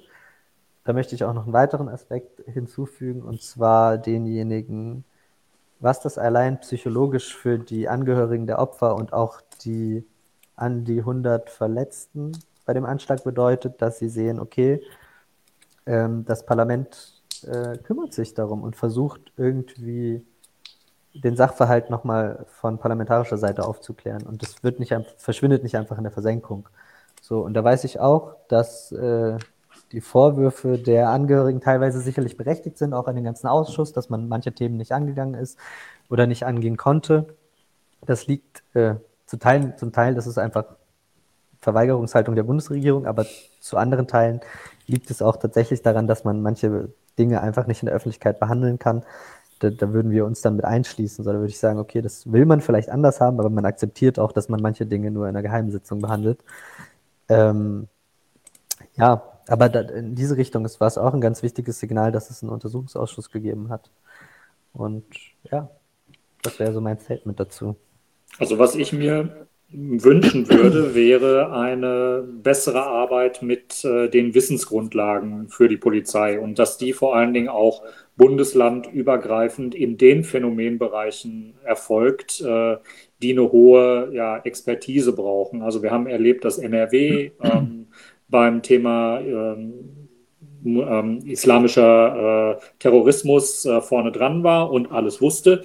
Und wir haben erlebt, dass diese Informationen ganz offensichtlich in Berlin nicht verfügbar waren, die Leute eine falsche ähm, Grundlage hatten, wenn sie ihre Einschätzungen getroffen haben. So haben sie es zumindest ausgesagt, ob man das glauben kann oder nicht. Naja, ähm, was ich mir da wünschen würde, wäre dann eine zentrale Steuerung vom BKA, dass die in diesen Phänomenbereichen, in denen intensivst gearbeitet werden, ähm, zumindest Grundlagenwissen äh, in die ähm, ganzen Landespolizeien drücken, ähm, und dass vor allen Dingen in dem Moment, wo erkennbar wird, ein Attentäter oder ein, ein nein, nicht Attentäter, ein äh, Verdächtiger ähm, wird über Bundeslandgrenzen hinweg aktiv, ähm, dass das BKA da wirklich auch in die Pflicht genommen wird, sich koordinierend einzuschalten und äh, kritisch die Arbeit von den beteiligten äh, Landespolizeien zu prüfen, was ja offensichtlich in diesem Fall niemals stattgefunden hat. Äh, Wir haben das in anderen Podcasts behandelt, dass es ganz offensichtlich keine Pflicht gab, sich äh, Fälle auch äh, an Land zu ziehen, anzueignen, die Verantwortung zu übernehmen. Ähm, das finde ich muss zum Ausschluss oder zum definitiven Karriereknick für jeden BKA äh, Verantwortlichen für jeden BKA-Präsidenten werden, wenn in der GTAT-Sitzung äh, nicht erkannt wird, hier sind zwei Bundesländer gerade dabei, an einer Person zu arbeiten. Das erfordert einen gesamtdeutschen oder einen bundesdeutschen Ermittlungsansatz. Und sei es nur, dass man eben äh, eine regelmäßige Arbeitsgruppe bildet, die sich mit den Ermittlungsergebnissen der beiden Behörden äh, kurzfristig auseinandersetzt, ja, und dann erkennt so, oh, hier läuft aber was schief. Denn gerade so diese Misskommunikation, die da im Februar 2016 stattgefunden hat am äh, Busbahnhof in äh, Berlin, die hätte eigentlich Ansatz sein müssen, zu sagen, äh, ab jetzt BKA und äh, jetzt gucken wir ganz genau hin und dann wären, glaube ich, viele, viele Dinge sehr viel früher aufgefallen, äh, anstatt nochmal zwischen NRW und Berlin äh, hin und her versaubeutelt zu werden, ähm, wer auch immer das gewesen ist. Ja, auf jeden Fall. Also das ist ein entscheidender Punkt auch. Genau. Aber ähm, ja, Verantwortung übernehmen, auch weil du sagtest, dass man überhaupt Verantwortung übernimmt. Das ist, glaube ich, kaum etwas. Man kann sowas gesetzlich regeln, indem man klar festlegt, wer jetzt den Hut auf hat. Ähm, wäre aber auch unter den bestehenden äh, gesetzlichen Möglichkeiten äh, durchaus denkbar gewesen, dass man da anders mit umgeht. Und im Endeffekt braucht es dann eben äh, Entscheidungsträger und Entscheidungsträgerinnen in den verantwortlichen Positionen, die dann auch bereit sind, die Verantwortung dafür zu übernehmen. Und das war sicherlich etwas, was sich über den gesamten Ausschuss auch gezeigt hat. Ähm, ja, also wenn, wenn, wenn, es, ja, wenn das BKA sagt, ja irgendwie das Übernahmeersuchen, das war irgendwie nicht formal mhm. richtig äh, gestellt, äh, dass, dass das irgendwie als Argument reicht, so wir mussten ja, ist schon traurig. Den, ja, das so, ist ja, super traurig. Also man müsste eigentlich die Situation erkennen und dann sagen, okay, aber hätten wir mal machen können. Und ähm, ja, genau, das ist jetzt unabhängig von, von parlamentarischer Ebene, was in den Behörden an sich passiert. Ähm, ich glaube, es gibt Behörden, die werden den Untersuchungsausschuss zum Anlass nehmen, um intern, äh, das weiß man auch aus so Gesprächen am Rande des Ausschusses, intern einfach ein, einige Abläufe anders zu strukturieren. So, also deswegen ist das auch interessant für die, was so der Outcome jetzt ist.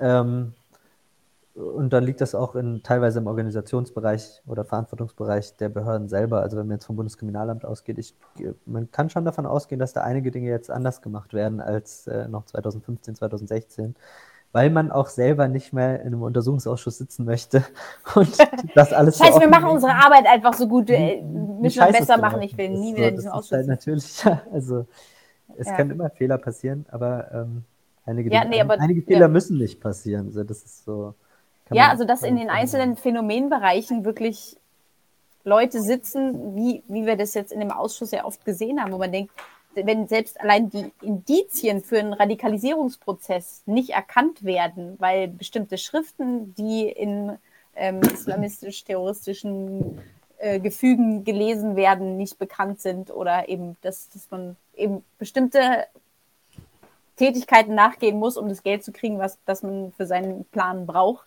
äh, dass man dann einfach sagt, ah nee, dann ist es ja nur hier so ein Dealer-Typ, egal. Also das eben das, das ähm, Oder wenn man sich. Ich, ja. ja, also ich glaube, das, das, das sucht viele Ausschüsse heim, dass groß gerufen wird, ja, dann brauchen wir mehr Überwachung und sind, nee, faktisch nicht. Das, was ihr habt, muss ähm, kompetent ausgewertet und, und äh, eingestuft werden. Das ist, genau. Das ist auch ein Outcome. Also man kann natürlich auch dafür sorgen, dass die Behörden jetzt mit mehr Personal besetzt werden, aber auch äh, allein das hilft nicht. Man kann nicht immer das Personal aufstocken nach jedem Ereignis, was passiert ist. Man muss da einfach kompetente Leute hinsetzen und dann reicht auch weniger Personal.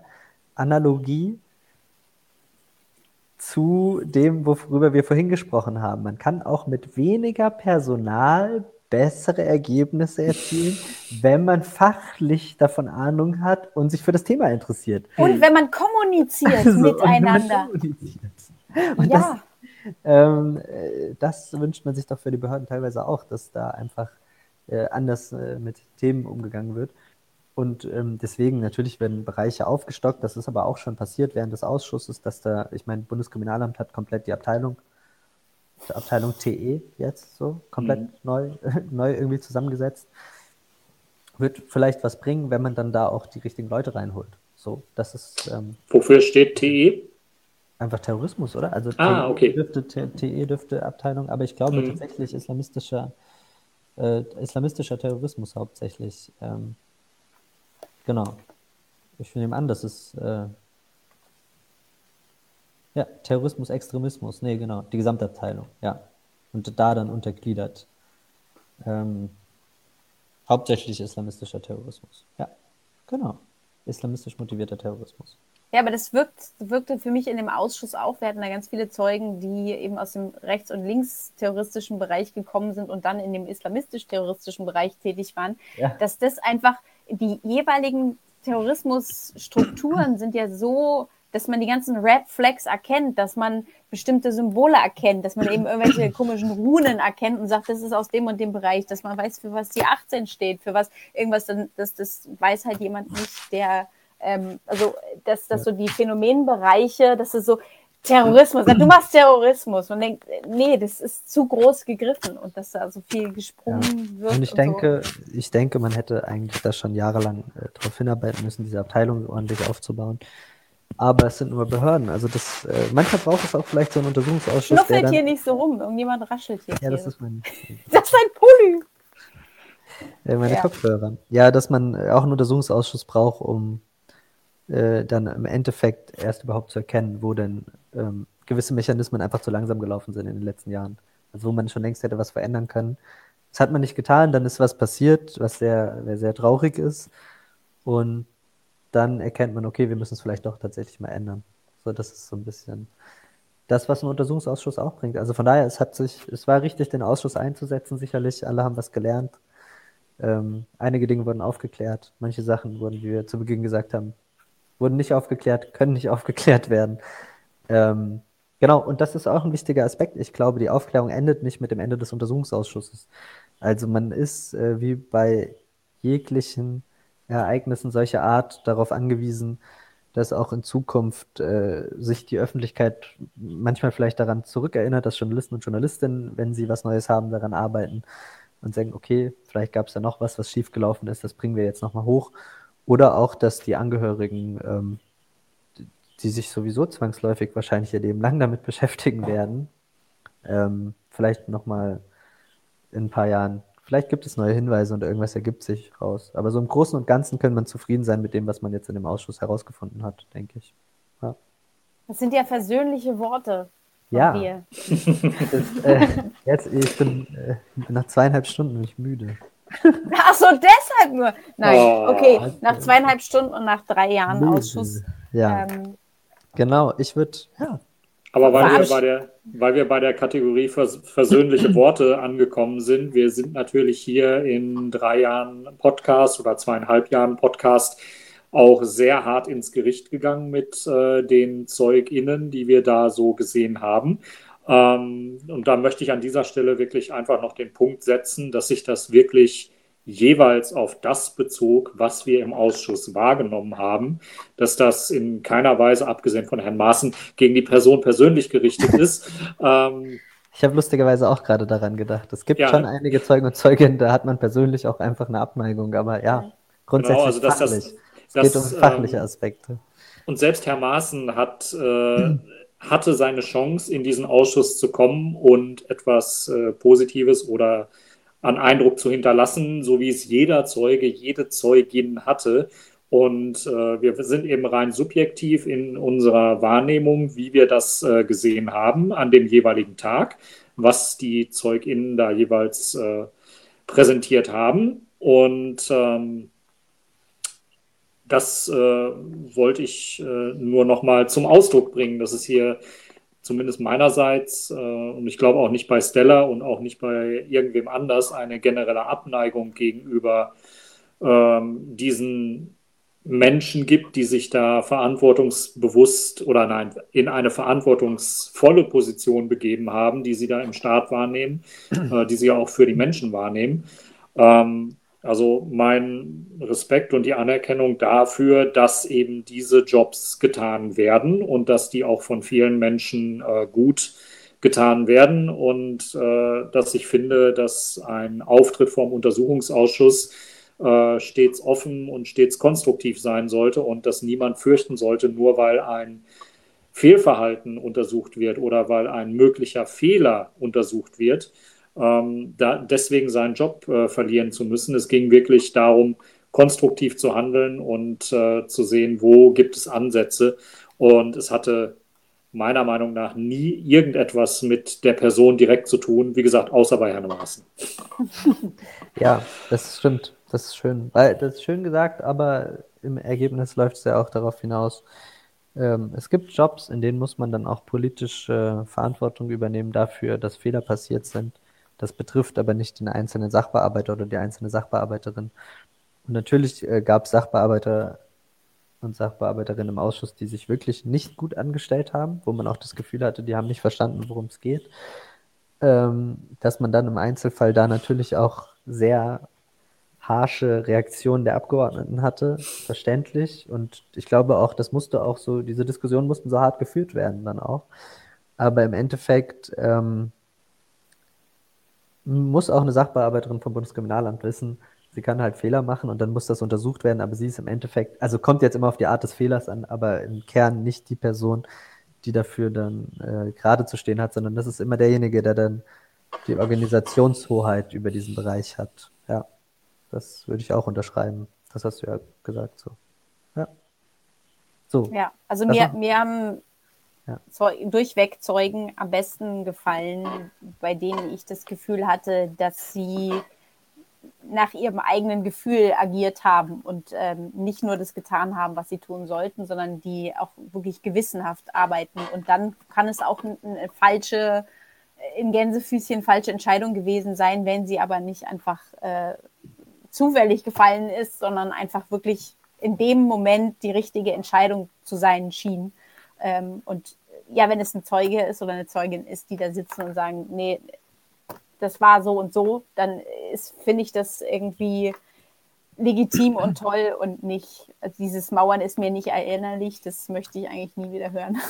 Ja, genau. Ist, äh, also weil, ja, das ist einfach ähm, so, eine, so eine was, was kann ich sagen, um hier rauszukommen und aber was gesagt zu haben, dann ist dieser Satz irgendwie, dann äh, wird er dann verwendet, aber ähm, das, ja. das bringt halt keine Seite weiter. Die, die Person wird trotzdem äh, weiter befragt stundenlang und äh, irgendwie für den Ausschuss kommt dabei nichts rum. Das ist irgendwie, ja, sich irgendwie besser zuarbeiten zu können und ähm, eben konstruktiv und wie sagt ihr immer so schön proaktiv ähm, ja. miteinander zu arbeiten. Und wenn eben schon sowas Schreckliches wie dieser Anschlag nicht verhindert werden konnte, dann liegt es jetzt in der Aufgabe aller, ähm, dazu beizutragen, zusammenzutragen, wie das entstanden ist und wie das irgendwie künftig vermieden werden kann, wenn es eben genauso Sachen ist, dass Behörden nicht miteinander kommunizieren oder was, dann ist es ja nicht eine einzelne Person, die da jetzt für äh, an Pranger gestellt wird, sondern das ist wirklich Behördenarbeit miteinander, ähm, die dort nicht funktioniert hat. Genau. Und ein letztes, weil wir uns jetzt schon so viel Zeit für den Podcast genommen haben, dann muss der ganze Podcast noch ein bisschen länger werden. Aber ich glaube, ohne sie zu erwähnen, äh, wäre das auch heute nicht ganz vollständig. Ähm, möchte ich mich bei den äh, Angehörigen und Hinterbliebenen bedanken, die immer wieder auf der Tribüne gewesen sind. Äh, manche sehr ausdauernd, äh, manche zwischenzeitlich nicht, weil sie auch gesagt haben, sie können das äh, nicht auf Dauer mitmachen und ertragen und äh, sich auch schwer tun mit manchen oder schwer getan haben mit manchen Aussagen, die sie da sehen mussten. Ähm, wir haben viel Offenheit auch zwischendurch erlebt und prinzipiell waren sie immer ansprechbar und haben sich mit uns ausgetauscht über ihre Wahrnehmung an den Tagen und äh, das meine Hochachtung davor, sich bei dem Grad der Betroffenheit äh, über Jahre hinweg auch in diesen Ausschuss zu begeben und sich mit dem äh, Thema zu befassen. Ähm, das kostet viel Kraft und Energie und ähm, da möchte ich Danke sagen, dass äh, da die, ja, die Präsenz gezeigt wurde und ich glaube, das hat auch was mit den äh, Obleuten im Ausschuss gemacht, dass immer wieder äh, Menschen, die direkt von dem Anschlag betroffen gewesen sind, dort äh, vor Ort waren. Ja. Gut. Beschließen wir jetzt das Ding. Danke nochmal für den Podcast und für die Begleitung. Ich hatte das ja auf Twitter schon geschrieben. Also im Namen von allen, denke ich. Stella, pass auf, da ist wieder eine Zwiebel. Für eine Zwiebel, genau. Also es ist, wirklich nicht selbst, es ist wirklich nicht selbstverständlich, glaube ich, dass man so viel Zeit einfach investiert, ähm, ohne irgendwo fest dafür angestellt zu sein, äh, so einen Untersuchungsausschuss äh, zu begleiten. Also das ist schon äh, großen Respekt äh, dafür. Und das war, glaube ich, für uns alle und auch für die sonstige Öffentlichkeit, die sich mit dem Thema beschäftigt, sehr, sehr gut, dass ihr das gemacht habt.